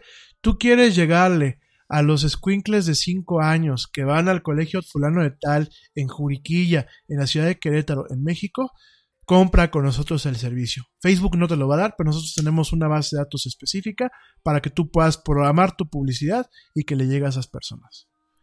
Y yo porque tengo que estar al tanto de eso, ¿no? Digo, yo soy publicista, pero creo que también debe de un límite en donde pues yo no, no, mi, mi, mi campaña de publicidad no puede violar tu, tu, privacidad, ¿no? O no puede eh, de alguna forma fastidiarte, porque también es contraproducente, digo, ya no solamente por un tema de ética, también es contraproducente llegar a eso. Entonces, bueno, pues ese es el último escándalo de Facebook, además de ciertos problemas que tuvieron por ahí y el apoyo a una campaña eh, en contra del señor George Soros, que bueno, el señor George Soros ya lo pintan como papá reptiliano, lo han pintado como este el judío errante y un mafioso de primera y cuando el señor George Soros está en contra de los republicanos, está en contra del conservadurismo, es alguien que ha sido un gran filántropo, yo no sé de dónde les dio, ah, le tiran, ¿no? Y lo meten en teorías de la conspiración y lo meten en diferentes cosas, y muchas de estas teorías han sido impulsadas por lo que es la extrema derecha o la, derecha alterna, como le llaman allá en Estados Unidos, la alt-right, han sido eh, de alguna forma apoyadas para intentar decimarlo, porque el señor este, George Soros, pues aparte de ser un crítico del gobierno actual de ese país, pues además ha donado, ha donado a los demócratas, ha impulsado ciertas campañas en pro de los inmigrantes, etc., ¿no? Entonces por ahí crearon cierta información maliciosa y Facebook, ¿qué es lo que hizo? Dijo, bueno, pues por un tema de pluralidad, yo voy a permitir que esta información, que es desinformación al final del día, son contenidos falsos, son fake news, pues se eh, pulule, o sea, se viralice. Y a mí me da risa, ¿no? Porque el señor Mark Zuckerberg este, es la tercera, cuarta vez que va en contra de su, de su propio pueblo, ¿no?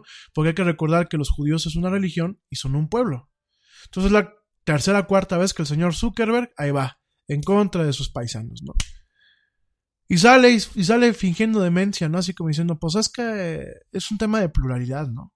Yo, miren, eh, el tema de la pluralidad, y ya para, para finalizar este tema, el tema de la pluralidad se da cuando tú presentas hechos o presentas cuestiones en donde tú tienes argumentos que de alguna forma recaen en cierta verdad o en cierta realidad por ambos lados.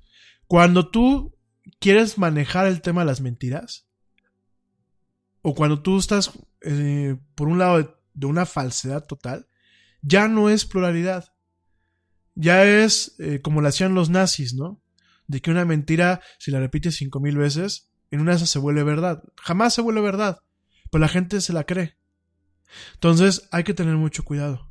El señor Zuckerberg, pues tristemente para él, ya demostró que es de esa gente eh, judía, judía, judía, que solamente le importa el dinero. No le importa ni su comunidad, no le importa ni sus paisanos, no le importa el bienestar, ni de las democracias, ni de los países. Porque si realmente eh, le importara, ya hubiese tomado las medidas adecuadas para que no se perpetúe este tema de la desinformación, ¿no? Entonces, un escándalo más. Eh, el señor George Soros, yo no digo que el señor Soros no tenga su agenda, yo no digo que sea 99% filántropo, seguramente también tiene sus intereses, pero hace una persona que ha hecho cosas buenas y su fortuna la tiene a partir de trabajo. Entonces no debe de ser cuestionado en ese lado. Yo creo que uno debe de ver las cosas más como un mérito. Y por supuesto hay un bando, el bando afín al señor Trump, que todo lo que suena a demócrata y todo lo que suene a un tema contrario a su agenda, pues es como un enemigo a la nación, ¿no? Y está mal.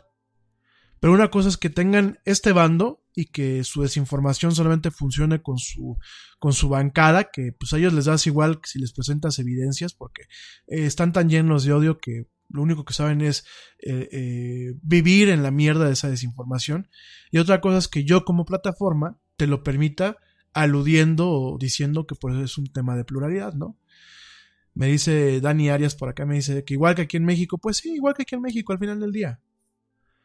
Aquí final al final del día, si tú estás en contra de lo que cierto grupo de la población eh, promueve con su Mesías, su Mesías tropical, pues ya es como un enemigo de la patria, ¿no? Y seguramente veremos estos temas, tanto en Twitter como en Facebook, eh, a lo largo del sexenio, sobre todo porque, pues, si en Estados Unidos, que es tu casa, no limpias y no te interesa que esté limpia la casa, pues que te va a interesar que las demás casas estén limpias, ¿no? lo que te interesa es que siga cayendo el dinero de la publicidad. Pero ni hablar. Bueno.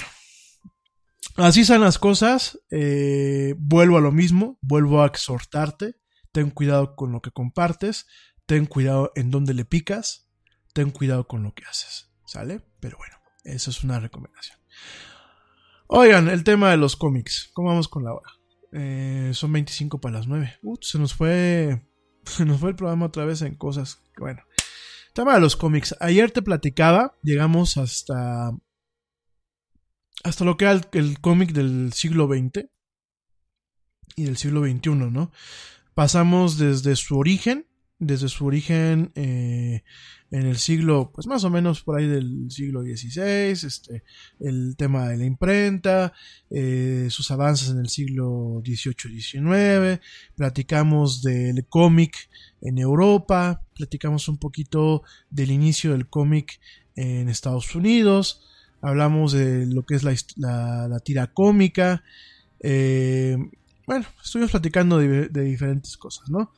Eh, por ahí nos quedamos, bueno, pues lo que era eh, los en 1980, que platicamos con eh, el tema de Big Watterson de Calvin and Hobbes, también platicamos por ahí este de, de, Alan Moore, no, no platicamos de Alan Moore y de Frank Miller, pero bueno, Alan Moore y Frank Miller, que son tanto escritores como dibujantes de cómics modernos, pues bueno, mucho de este impacto pues, se comenzó en 1980, ¿no? Entonces, bueno, pues ahí también tenemos el tema de los webcomics, tenemos este, eh, en su momento, pues el tema de los cómics digitales. Eh, bueno, de todo un poco, ¿no? Eh, de todo un poco platicamos ayer. Antes de entrar, por ejemplo, con el tema del el cómic, el cómic digital o el cómic o el, o el, o el webcómic, que probablemente tengamos que platicarlo un poquito el lunes. Eh, antes de entrar con eso, bueno, ya te platiqué pues una pequeña embarrada, ¿no? Una pequeña embarrada de la, historia de, del cómic, ¿no? Una parte que me faltó es directamente el impacto que tuvo en culturas no occidentales. Te platiqué de los Estados Unidos, te platiqué de Europa, me falta Latinoamérica, que para allá voy. Y un tema que debo de platicarte es el impacto que tuvo en países orientales, principalmente en Japón, con lo que es el manga. La historia del manga eh, es muy curiosa porque realmente tenemos un tronco o tenemos una base común en donde en algún momento tenemos un estímulo exterior proveniente principalmente del occidente que genera una catarsis en la forma de expresión que ya se tenía. Pero la historia del manga eh, de acuerdo a los teóricos y a los estudiosos, dicen que proviene, eh, proviene de algunos textos o papiros de, eh, que datan del siglo XII. Y está, se piensa que representaban la base, la base lingüística para la lectura de derecha a izquierda que actualmente se sigue manejando en, en el manga japonés, ¿no? la palabra manga, la palabra manga eh, se empezó a utilizar ya a casi al final del siglo XVIII. Eh, manga es un término japonés, no es un término latino, eh, por favor, porque por ahí decían, ah, es que el, manga es porque son las mangas del kimono. No, se los juro, por allí escuché a alguien que decía, es que se llama manga porque antes se dibujaban los cómics en las mangas del kimono. No, no es cierto. Manga es un, término japonés que directamente se puede transmitir, se, puede traducir como cómic. Eh, manga, bueno, pues eh, hay dos, tipos de procesos grandes, pero que se complementan para eh, entender cómo se creó el manga creativo, que era el manga contemporáneo. este, los roles de este, o las vistas en, cuanto al, rol que ha tenido cultural e históricamente hablando el manga, los podemos entender, por un lado, desde el fin de la Segunda Guerra Mundial, con eh, las bombas de eh, Hiroshima y Nagasaki. Y la otra parte viene, bueno, pues desde antes de, eh, durante lo que era la, el tema Meiji, o sea, el, tema del imperio Meiji allá en, Japón. y obviamente el, el, término o la etapa previa a lo que era esta, esta era Meiji allá en Japón, ¿no? Eh, ese es un punto de vista, esa es, una forma de entender en donde por un lado tenemos una parte artística eh, en el tema del manga. El japonés utilizó mucho las imágenes eh, como una especie, de, como un tema de arte, pero también lo utilizó como un tema narrativo, ¿no?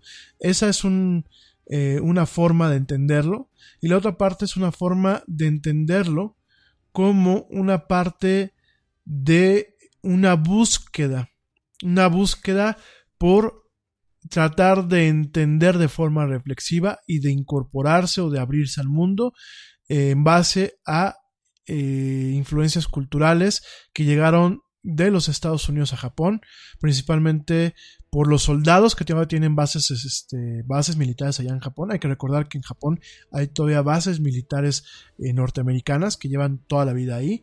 Eso en base pues, que llegaban los, los, soldados con sus cómics y también eh, por todas las películas y dibujos que llegaron. De hecho, bueno, eh, es muy bien sabido que mucho de la industria del manga y del anime en Japón de este siglo proviene gracias a la influencia que tuvo Disney y sus caricaturas directamente en este país eh, oriental, ¿no? Entonces tenemos estos, estas influencias, tenemos eh, dos puntos, como te decía, pues tenemos un tronco en donde tenemos al manga que viene desde antes de eh, la era Meiji y tenemos este punto de entronque, esta esta línea que intersecta y que de alguna forma amplía lo que es el manga contemporáneo con el tema de la influencia americana en Estados Unidos. También te quiero comentar, me vas a decir, porque ya por aquí eh, me dice Dani, me dice, oye, ¿y por qué los gringos tienen bases militares? Es parte de cuando eh, un acuerdo de la Segunda Guerra Mundial. No, sí, no, Dani, lo que pasa es que, mira, después de la Segunda Guerra Mundial, en Japón se crea pues algo en un, acuerdo o, algo, un tema que modifica la constitución, de tal forma que eh, Japón actualmente tiene un ejército que es un ejército de autodefensa. El ejército de Japón no tiene permitido ir a ninguna guerra, ni con aliados, ni mucho menos. El, el ejército de Japón no tiene permitido salir de su, de su isla. Entonces, un ejército principalmente que existe para atender las necesidades sociales en casos de emergencia. Tú puedes ver al ejército japonés atendiendo en terremotos, en tsunamis, en catástrofes naturales. Y tienes el ejército japonés que muchas está siendo asesorado o que complementa parte de sus funciones de defensa con bases que están establecidas eh, con un convenio estratégico que tiene Estados Unidos y Japón desde hace muchos años. Es muy curioso porque el japonés eh, en, muchas cuestiones, yo veo un pueblo muy sabio. Es un pueblo que los años posteriores a la guerra, en vez de guardar un resentimiento, que sí, hay ciertos grupos de la población japonesa que guardan un resentimiento tremendo a, a los Estados Unidos, pero también hay muchos grupos en Japón que los ven como un aliado, que los ven como el enemigo que los venció pero en su cabeza, y viene mucho del tema de la cultura shintoísta, viene mucho inclusive de, los tratados del Bushido, eh, vienen muchísimas cosas que el japonés, en vez de verlo muchas veces como algo plenamente negativo, eh, hay mucha gente que dice, me ganaron, me ganaron de forma honorable, digo, aunque tirar dos malitas bombas, no sé qué, qué forma honorable puede ser, pero hay gente que así lo ve. Y pues si me están dando la oportunidad de ser aliados y socios comerciales inclusive, pues yo tomo la oportunidad, ¿no? Le tengo un respeto a mi enemigo porque mi enemigo me venció. Y eso viene mucho desde el tema del Bushido y viene mucho desde el tema del shogunato. O sea, esos son temas que son parte de su cultura, ¿no? Inclusive en su momento lo platicábamos con Dragon Ball. Dragon Ball tiene este símbolo. Tiene el símbolo en donde Goku cuando se vuelve superpoderoso, pues ¿qué pasa? En sus primeras transformaciones vemos güerito y de ojos azules como los gringos, ¿no? ¿Y qué pasa? Pues Goku a sus, a sus peores enemigos llega un momento en que los convierte en sus aliados. Y mucho, esa, es la forma en la que el nipón se ve ante el mundo. Por un lado se ve con un tema de humildad, tú ves a los nipones muchas veces en el extranjero y menos en la América Latina, ¿no? Pero en muchas partes se comportan con humildad, y muchas veces entienden, ¿no? En vez de guardar un rencor mortal a un enemigo, ellos lo ven como un juego de espadas. Ya te chingaron, pero pues si puedes de alguna forma después aliarte a esa persona que te chingó, pues ellos lo han hecho, ¿no? Y eso es un motivo en donde vemos este choque cultural, que bueno, realmente no fue un choque, fue una, una mezcla, una mezcla cultural, y de ahí vemos, vemos el manga como lo conocemos actualmente, e inclusive algunas formas como el anime, ¿no? Eh, dentro de lo que es el manga, bueno, pues eh, eh, identificamos que hay ciertos grabados, ciertos pergaminos que vienen desde los siglos XII y XIII. Muchos de ellos vienen desde el periodo Edo, que va de 1603 a 1867, con libros, con tapetes, con tapices, en donde, bueno, pues por ahí encontramos que en uno de ellos, en un libro de dibujos que se llama Toba Ejon, en el Toba Ejon se encuentra lo que es el concepto del manga, ¿no? Inclusive ese libro que se puede leer. Progressive presents The Sounds of the Old World. The year is 2019 and someone is waiting for the previews to start in a movie theater. Hey, you want anything? Popcorn? Soda?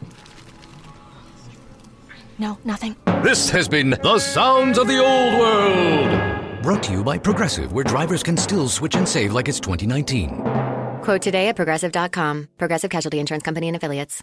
En Target, la salud de todos es nuestra máxima prioridad. Por eso requerimos que todos usen mascarilla o alguna otra cubierta en el rostro, además de dar mascarillas y guantes para proteger a nuestro equipo. Todos los días limpiamos las tiendas a profundidad, también los carritos y canastas después de cada uso. Recuerda que cuentas con nuestros servicios de compra fácil, sin contacto, como Drive Up y entrega el mismo día. Creemos en estar siempre cuidándote. Siempre lo haremos. Conoce más en target.com diagonal a Bullseye View. Al revés, ¿no? De derecha a izquierda, como actualmente se hace, ¿no? Y la palabra, la palabra manga, eh, de alguna forma tiene una un encuentro tiene una visibilidad importante y de forma común en el siglo XVIII con la publicación de trabajos como Santo Kyoden, eh, un libro de, de, este artista que se llama Santo, perdónenme, Santo Kyoden. Eh, eh, Santo Kyoden hace un pequeño libro que se llama Shiji no Yukikai. Y este libro Shiji yo, no, Yukikai, pues es un libro que de alguna forma eh, es un manga, es una, una, historieta cómica. De ahí viene un, otro trabajo, otro trabajo en el siglo XIX de Aikawa Mingwa, que se llama Manga, Manga Hyayuko, eh, que bueno, eso se hizo en 1814. Y de ahí, bueno, pues subieron algunos libros que se llamaban eh, Hokusai Manga, estos eh, libros que se llaman Hokusai Manga, pues es una colección de, dibujos, de bocetos, que eh, fueron hechos por el artista Hokusai, que de hecho ya platicaremos en su momento de Hokusai, no hoy, sino yo creo que la próxima semana, porque Hokusai eh, inclusive aparece en, algún, en algunas obras literarias y en algunas, inclusive en algunos animes, y eh, en estos dibujos de Hokusai encontramos paisajes, encontramos eh, animales, encontramos flores, encontramos temas de la vida diaria, pero también encontramos un tema de lo supernatural, ¿no? De lo sobrenatural. Encontramos principalmente ciertas evocaciones al shintoísmo, a tradiciones orales que hasta la fecha perduran en Japón, al respeto hacia ciertas deidades, hay que recordar que Japón, pues el, japonés que creen, eh, que tiene una, creencia eh, afín a lo que son el dogma shintoísta, encontramos mucho que para cada aspecto de la vida existe una deidad, ¿no? Desde el tanuki, que el tanuki es este mapache que tiene, perdónenme que lo diga la palabra, si hay algún peque, pues nada más explíquenle. El tanuki Así se, le, así se le llama, de hecho en su momento eh, Super Mario se disfraza de Tanuki en algunos juegos. El Tanuki es un mapache, usualmente de color café. Es un mapache que tiene unos huevotes y tiene un pajarote, literal. De hecho se los, comparto al costo. Y el Tanuki es una deidad que en ocasiones puede traer fortuna, pero si tú no lo, lo, lo tratas bien, te puede ir muy mal, ¿no? Y encontramos diferentes iconos y diferentes eh, deidades que permean la cultura japonesa todavía hasta el día de hoy. Tanto en rituales eh, como el duelo, el duelo cuando alguien fallece, hasta rituales de comportamiento en una oficina. Entonces es muy interesante, ¿no? Por ahí yo me acuerdo que había una leyenda, ¿no? La leyenda de, la muñequita de la casa, ¿no? Que decían que en todas las casas, siempre en el tejado hay una muñequita.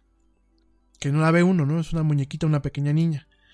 Cuando tú la tratas bien, y de hecho es muy chistoso porque hay una parte que coincide con ciertas costumbres judías, ¿no? Dicen que cuando te cambias una casa nueva, tú avientes dulces para que tengas una dulce vida en esa casa, ¿no?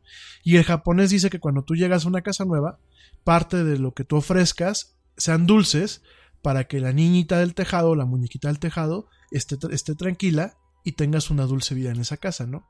Entonces es muy curioso este tipo de cuestiones y en ese sentido Hokusai, pues directamente en este, eh, en este Hokusai manga, en estos libros, en estas colecciones de bocetos, pues encontramos estas partes, ¿no? De hecho, por ahí viene dibujado este, el tanuki, eh, vienen dibujados por ahí inclusive algún tema con los pulpos. Ya hablaremos en su momento. Eh, está teniendo aceptación el, tema, ¿no? Si, si gustan, sigo hablando la próxima semana también del tema. Al igual que lo hemos hecho ahorita, si se fijaron, no es un programa netamente especial. Estoy dejando la última parte para, para este tema narrativo. Pero, por ejemplo, eh, hay una parte, hay una parte del anime y del manga, del cual ya hablaremos este, en su momento, que es el hentai. Y el hentai es la parte erótica, no quiero decir pornográfica, la parte erótica del manga y del anime. Sin embargo, es un tema que viene desde muy atrás. Hay ciertos lienzos y ciertos grabados en donde, bajo algunos cánones, pueden ser considerados hentai pero realmente son temas eróticos, ¿no? De hecho, me parece que Hokusai por ahí también tenía eh, ciertos grabados, donde teníamos pues el pulpo. Perdónenme. Yo sé que es, que es complejo decirlo en un programa de radio, pero uh, pulpo siendo cariñoso con una muchacha. Y de ahí deriva el tema contemporáneo de la pornografía de eh, tentáculos, ¿no? Porque así se le conoce, el hentai con tentáculos. Yo sé que suena muy enfermo todo esto, ¿eh? ténganme paciencia, yo sé que esto es muy, muy complejo, sobre todo para, para culturas como la nuestra, pero es lo que hay, o sea, es este... Son cuestiones que allá en Japón eh, no lo ven como mal, ¿no? De hecho hay un, hay un tema que es el, eh, el tema erótico de los tentáculos. de hecho sí, hay, una, hay un grabado que se llama El sueño de la mujer del pescador que es de Hokusai, de este, de este actor, en donde... Bueno, donde aparece un pulpo haciéndole el amor a una muchacha. Este grabado no es contemporáneo, no es un debraye mental, es de 1814. Viene dentro de este libro de mangas de Hokusai. Y no es un tema A ver, no es un tema de depravación, ¿no? Yo creo que aquí hay diferentes interpretaciones. Hay ciertas interpretaciones contemporáneas que van eh, de alguna forma o piensan que esto es un grabado que cuenta la historia de la princesa Tamatori, que bueno, fue una princesa popular en el, en el periodo Edo, en donde Tamatori pues era una una princesa, bueno, no era una princesa como tal, era una, una, una especie de pescadora que se casa eh, con, un, con un personaje que es Fujiwara, eh, Fujiwara no Fujito, que era del clan Fujiwara, y que está buscando, está buscando entre las conchas, entre las, entre las almejas, está buscando una perla que fue robada de su familia por un por una especie de demonio chocarrero, por una especie de de bueno, es un demonio no mala onda, ¿no? En este caso se le conoce como un Ryujin, que Ryujin eh, está considerado como el dios dragón del mar, ¿no?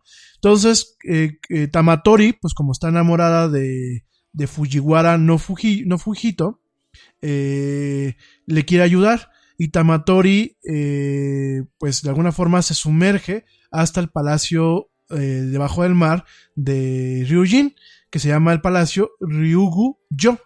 Y en eso, bueno, pues es perseguida por el dios, por este dragón y su armada de, de su ejército de criaturas del mar, incluyéndolo a los pulpos, ¿no? Y ella, en un afán de, de poder escapar con la perla, se corta un seno y se guarda la, la perla dentro del seno. Y eso pues le permite que eh, pueda nadar rápido y que escape. Pero ella muere al poco tiempo por su herida, una vez que ya alcanza la superficie.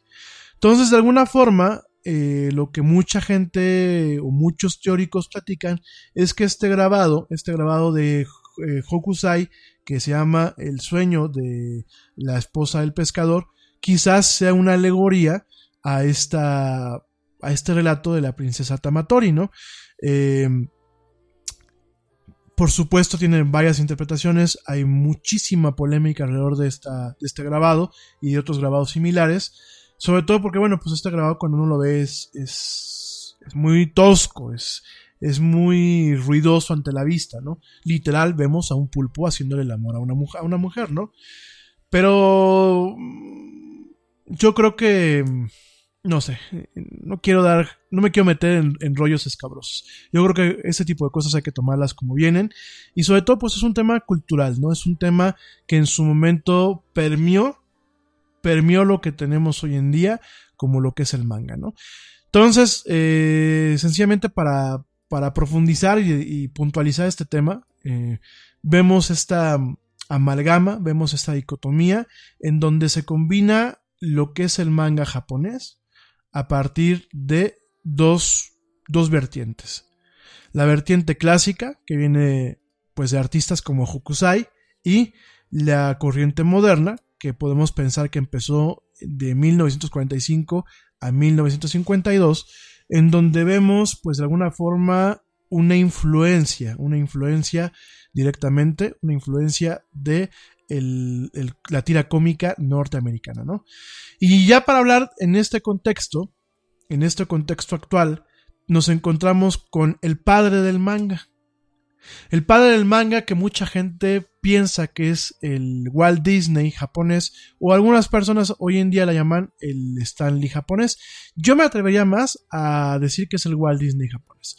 Y cuando hablamos del papá del manga, estamos hablando del señor Osamu Tezuka.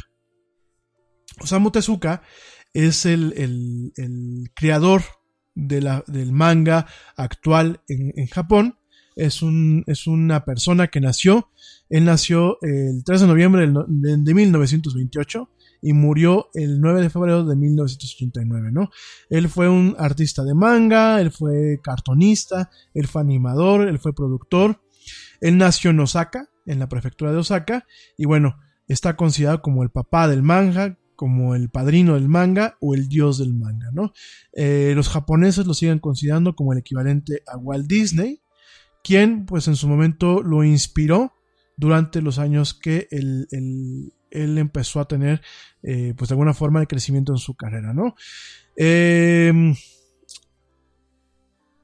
él realmente arrancó con lo que, con lo que la gente piensa que o le llaman la revolución del manga, con su La nueva isla del tesoro, publicada en 1947, y de ahí fue creciendo, ¿no? Con, eh, pues, personajes que son, yo creo que icónicos. Uno de ellos es Astro Boy. De hecho, lo, lo platicaba el día de antiero o el lunes. Les decía que ya está en Amazon Prime. Astro Boy, la, la versión de los años 80, la versión animada de los años 80, con doblaje latinoamericano, hecho aquí en México. Me parece un, doblaje muy bello. A mí en lo personal me gusta mucho el trabajo de los eh, actores de doblaje aquí en, México. Y bueno, pues él es el papá de Astro Boy, él es el papá de Kimba, Kimba el león blanco, eh, de Blackjack, eh, de Phoenix y bueno, de otros personajes, ¿no? Blackjack, para quienes no lo ubiquen, Blackjack es un médico eh, es el médico, pues virtuoso, es como un Doctor House, nada más que Blackjack es cirujano. Y de alguna forma es uno de los personajes más populares del señor Osamu Tezuka. Eh, Osamu Tezuka, eh, además del trabajo artístico, además del trabajo artístico, eh, tuvo algo, tuvo algo que de alguna forma pues es muy similar a lo que en su momento vimos en Estados Unidos con Walt Disney. De alguna forma Osamu Tezuka creó un Star System en donde él podía colocar a personajes eh, ya establecidos en diferentes contextos, ¿no? En este caso, bueno, es muy interesante todo el trabajo que hizo. De hecho, yo creo que en su momento le dedicaré un, un programa netamente al señor Osamu Tezuka. Pero directamente, pues, él, su fama, su fama comienza realmente en 1952. Eh, esto por eh, la creación de eh, lo que es Astro Boy. A pesar de que, bueno, lo que le dio un éxito fue New Treasure Island, en la nueva isla del tesoro. De ahí, bueno, pues se encuentra, este, empieza a buscar pues, que le dan chamba. De hecho, mucha gente lo batió. Hasta que en algún momento, pues le dan, le dan chamba en, en la editorial, bueno, en la, sí, la editorial Shinseikaku. Porque bueno, Kobunsha, que es una de las editoriales más famosas en, y más longevas en Japón, le dijo que no. Entonces, bueno, le compra un par de publicaciones a, a, a Osamu Tezuka, las publican y de ahí va creciendo, ¿no? Mientras él estudiaba, fíjate, Osamu Tezuka, eh, además de ser artista, estudió medicina.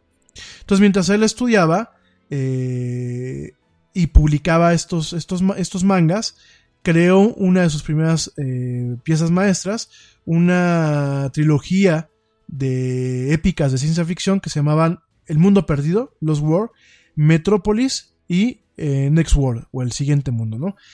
Les recomiendo, chicos, de verdad, Metrópolis de Osamu Tezuka es una joya, es una joya del anime. No he tenido el chance de ver el manga, pero el anime es una joya, se los recomiendo muchísimo.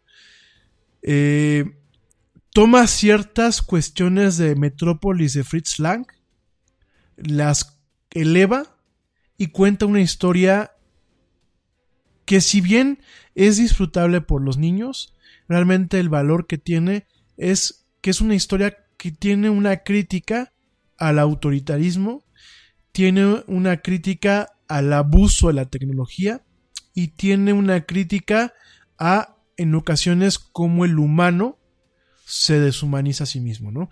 Yo les recomiendo Metrópolis, Metrópolis de Osamu, eh, Tezuka, es un anime, no me hagan caso, me parece que estaba en Amazon Prime, si no, eh, vale la pena comprarlo, yo por ahí debo de tener el DVD, a mí me gustó mucho cuando lo vi, hace pues ya más de 10 años, además de que es un anime hecho todavía en acetatos. Fíjense, casi no hay eh, manejo de computadora en este anime.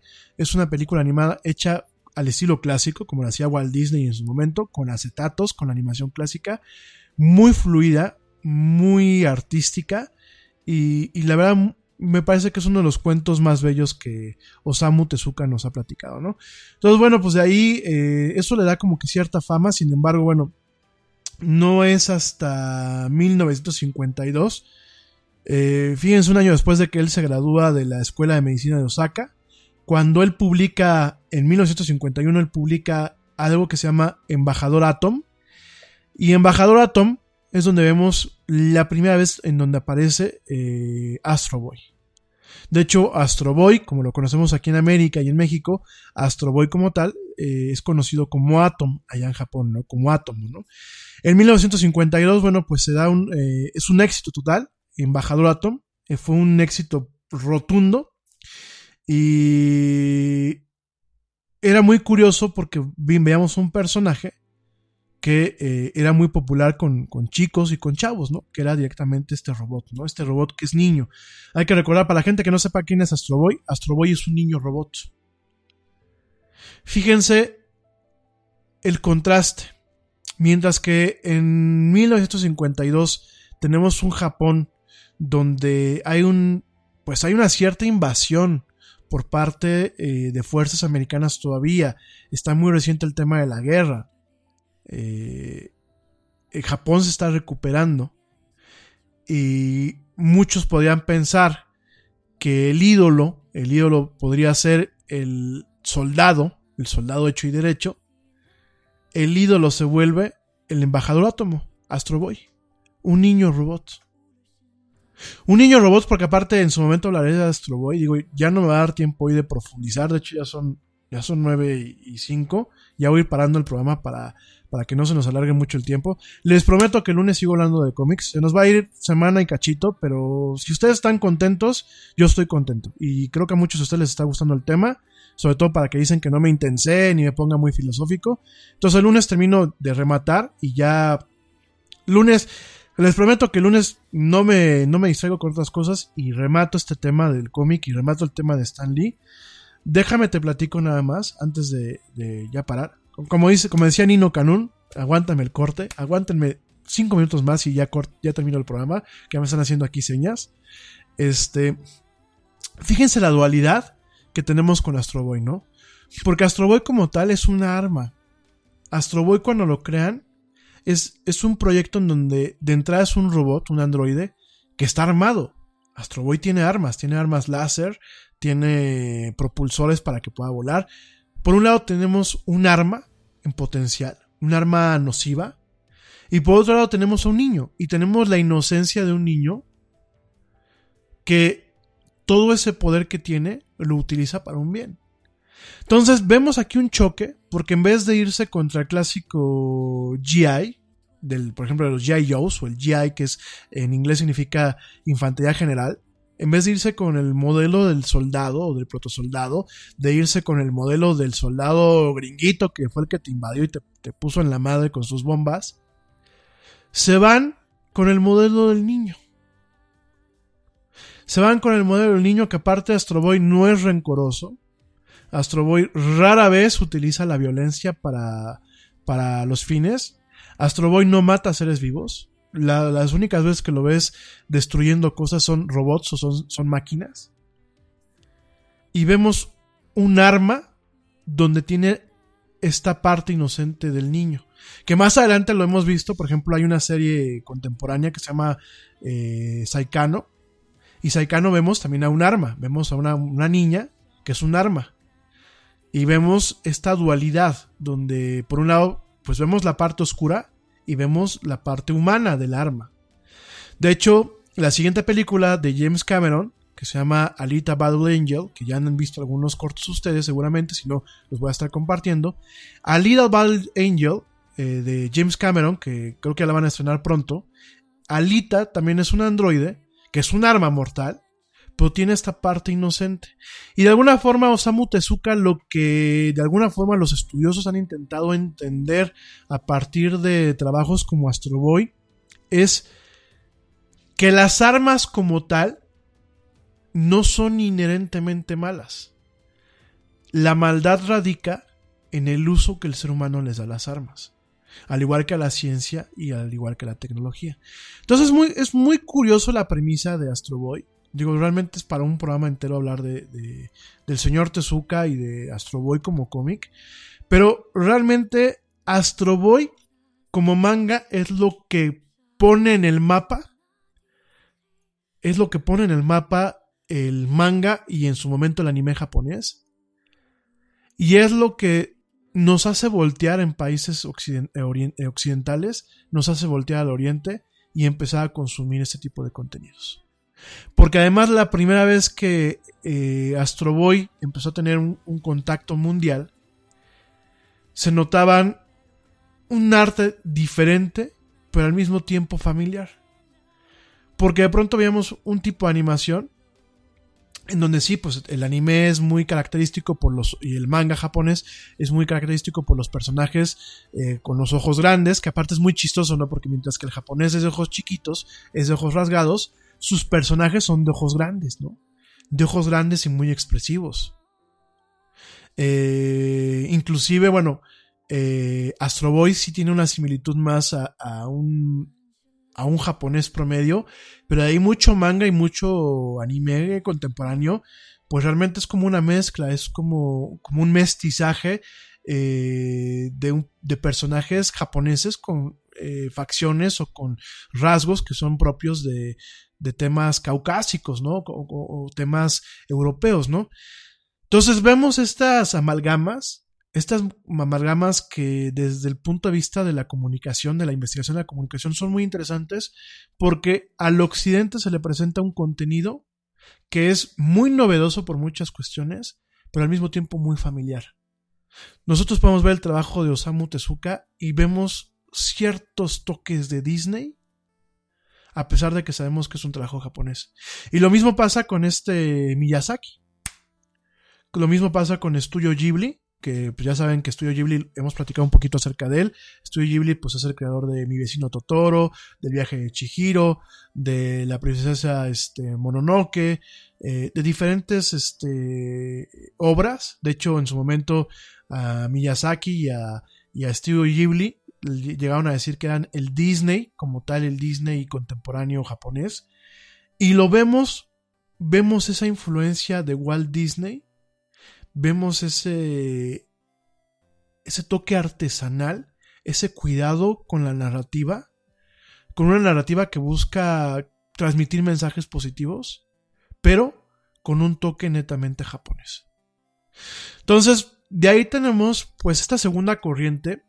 Ya el lunes voy a platicar del cómic latinoamericano, porque ya por aquí me, me, dijeron que sí, muy enfocado en el extranjero, pero no he platicado de lo bueno que hemos hecho en nuestros países. Concuerdo también creo que México y, otros países hemos creado pues ciertos iconos. Por ahí está Memín Pingüín, por ahí está Condorito. Yo a mí no me gusta Condorito, pero tengo que reconocer el valor de la tira cómica. Por supuesto, por supuesto tenemos a un artista como Kino que ha hecho Mafalda, y ha hecho muchos cartones de crítica, ya hablaremos de él. Tenemos a Fontana Rosa de Boogie el Aceitoso y bueno, tenemos diferentes partes en donde vemos me dicen que por acá que Trino, pues sí, Trino aquí en México, este, bueno, y al tema de los cartonistas, ¿no? Saben que sería padre que un día eh, le voy a mandar un correo a ver si me pela, porque ahora andan, pues no, digo, en general yo creo que la gente tenemos hasta desconfianza, ¿no? Entrar en contacto. Pero un día le voy a mandar un correo, bueno, pronto le voy a mandar un correo, por ejemplo, a Calderón y a Rictus, que son dos cartonistas aquí importantes, a ver si me regalan una entrevista. Que la hagamos aunque sea por Skype pero que me regala una entrevista para platicar de lo que es el cartón, el cartón político, ¿no? Este, Trino no creo que me pele porque pues, Trino es medio, se cotiza medio acá y a lo mejor puede chocar con el enfoque que tenemos en este programa, pero igual voy a mandarles unos tweets y voy a mandarles unos correos a ver si alguno de ellos me pela y nos quiere regalar una entrevista aquí para la audiencia de la del Yeti. Si alguno de ustedes los conoce y les lata que vengan aquí a platicar conmigo, pues díganles, ¿no? Échenme la mano. Oigan, pues eh, no me quiero ir. Así que me, no me quiero ir, pero ya son nueve y cuarto. Eh, ya llevamos, eh, llevamos dos horas ya de programa, porque empezamos un poquito tarde. después se hace muy largo el podcast y yo sé que también a veces ustedes se cansan o no terminan de escucharlo. La gente que me escucha en vivo no tiene problema, pero muchos de ustedes sí, cuando ya me escuchan en diferido. Entonces vamos a cortar aquí el programa y el lunes ahora sí les prometo no desviarme con otros temas y terminar de platicar el tema de los cómics, hablar del cómic latinoamericano, ponerle punto final al tema del manga y del anime y volver a dar un contexto, sobre todo el tema de la lucha que hizo Stan Lee. No me canso de decirlo. De verdad, no nos clavemos en cuestiones de ignorancia por un tema de prejuicios o netamente ignorancia voluntaria la, tanta, como algunos de ustedes dijeron, tanta faramaya que se le hizo a Stan Lee esta semana, no es ni siquiera por un tema de moda. Realmente fue una gran persona que más allá del tema de marketing o de ventas de sus cómics, luchó y luchó a capa y espada desde su trinchera para acabar con nociones de racismo, de eh, homofobia y de xenofobia. Entonces, este, ya el lunes lo platico ya con un poquito más de profundidad. Les prometo que ahora sí no me distraigo. Es más, díganle a todos que el lunes va a ser programa netamente especial de los cómics. Este, y del manga y eso. De hecho, voy a cambiar un poquito las descripciones. Y este, y ya para ponerle punto final, ¿no? Vamos a hablar del cómic latinoamericano, por supuesto. Este, sí, Mafalda. Mafalda. Ah, hay, hay muchísimos artistas. La verdad es que América Latina ha dado grandes cerebros, ha, dado gente muy talentosa que no sabemos o no queremos valorar. Tal cual. Bueno, chicos, pues ya me retiro. Ya es jueves. Yo sé que ya muchos de ustedes, aparte jueves de quincena, no hombre, y de quincena con aguinaldo. Entonces, bueno, pues disfruten mucho este jueves, disfruten muchísimo este, este fin de semana. Eh, no es fin de semana largo, ¿verdad? ¿No saben? Bueno, disfruten este fin de semana, descansen, lleguen ahorita a su casa, tápense, eh, cuídense mucho para que no se enfermen. eh, vean una película, si ven una película muy buena, me la recomiendan, la platicamos aquí en el programa.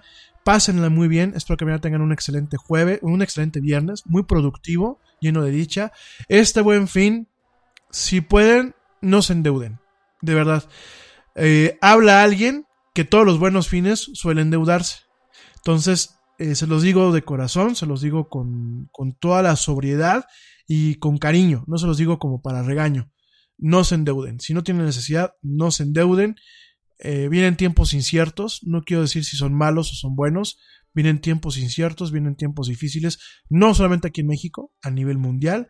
Entonces, guarden, mejor vayan al cine, mm, regalen amor, regalen tiempo, eh, quédense en casa si hace mucho frío, sobre todo pues también para evitar las colas, los accidentes, todo el rollo. Y si van a regalar, se los dije el día de ayer, de verdad regalen cosas útiles. Y por amor de Dios, no regalen ropa. De verdad, eh, me canso ganso de decírselos.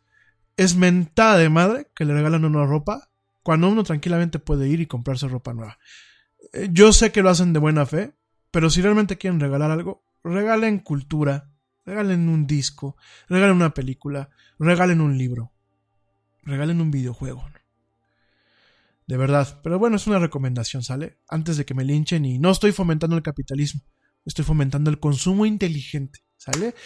Chicos, me da un chorro de gusto haber estado con ustedes una emisión más en esto que es la de Yeti. Yo te espero el próximo lunes, lunes a las 7 pm hora central de México. Vamos a estar platicando de cómics y de muchas cosas más. Yo soy Rami Loaiza. Gracias, les mando a todos un fuerte abrazo, mis mejores vibras, mucha dicha, mucha alegría y muchos éxitos. Pórtense bien, que ya, pórtense mal y cuídense bien, o pórtense bien y cuídense bien si son peques. Eh, pasen una excelente noche de jueves. Y como dice el tío Yeti, vámonos, porque con este frío ya nos vieron. Nos escuchamos el próximo lunes.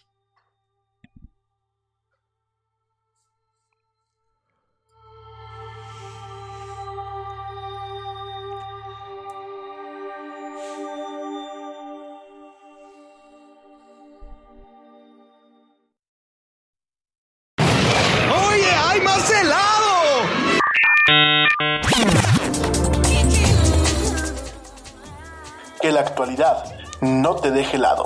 Te esperamos en la siguiente emisión de La Era del Yeti.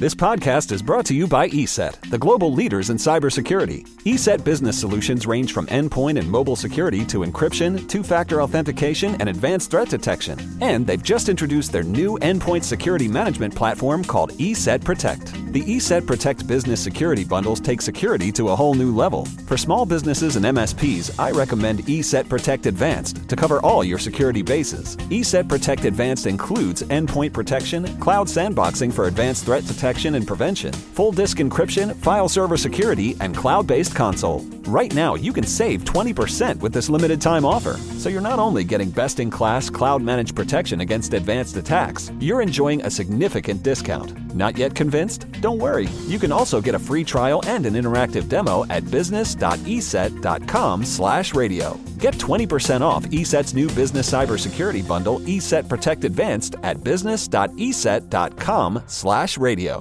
You probably know you need life insurance, but you worry you'll have to deal with long applications, expensive premiums, and medical exams. Introducing EthosLife.com. With Ethos Life, you can apply in minutes, 100% online. Ethos offers affordable life insurance policies from top rated carriers with no medical exam. Now you can sleep easy at night knowing your family's financial future is protected. Visit ethoslife.com and get your free life insurance quote today. Ethos Technologies Inc. operates in California as Ethos Life Insurance Services. Not available in all states and prices subject to underwriting and certain health questions.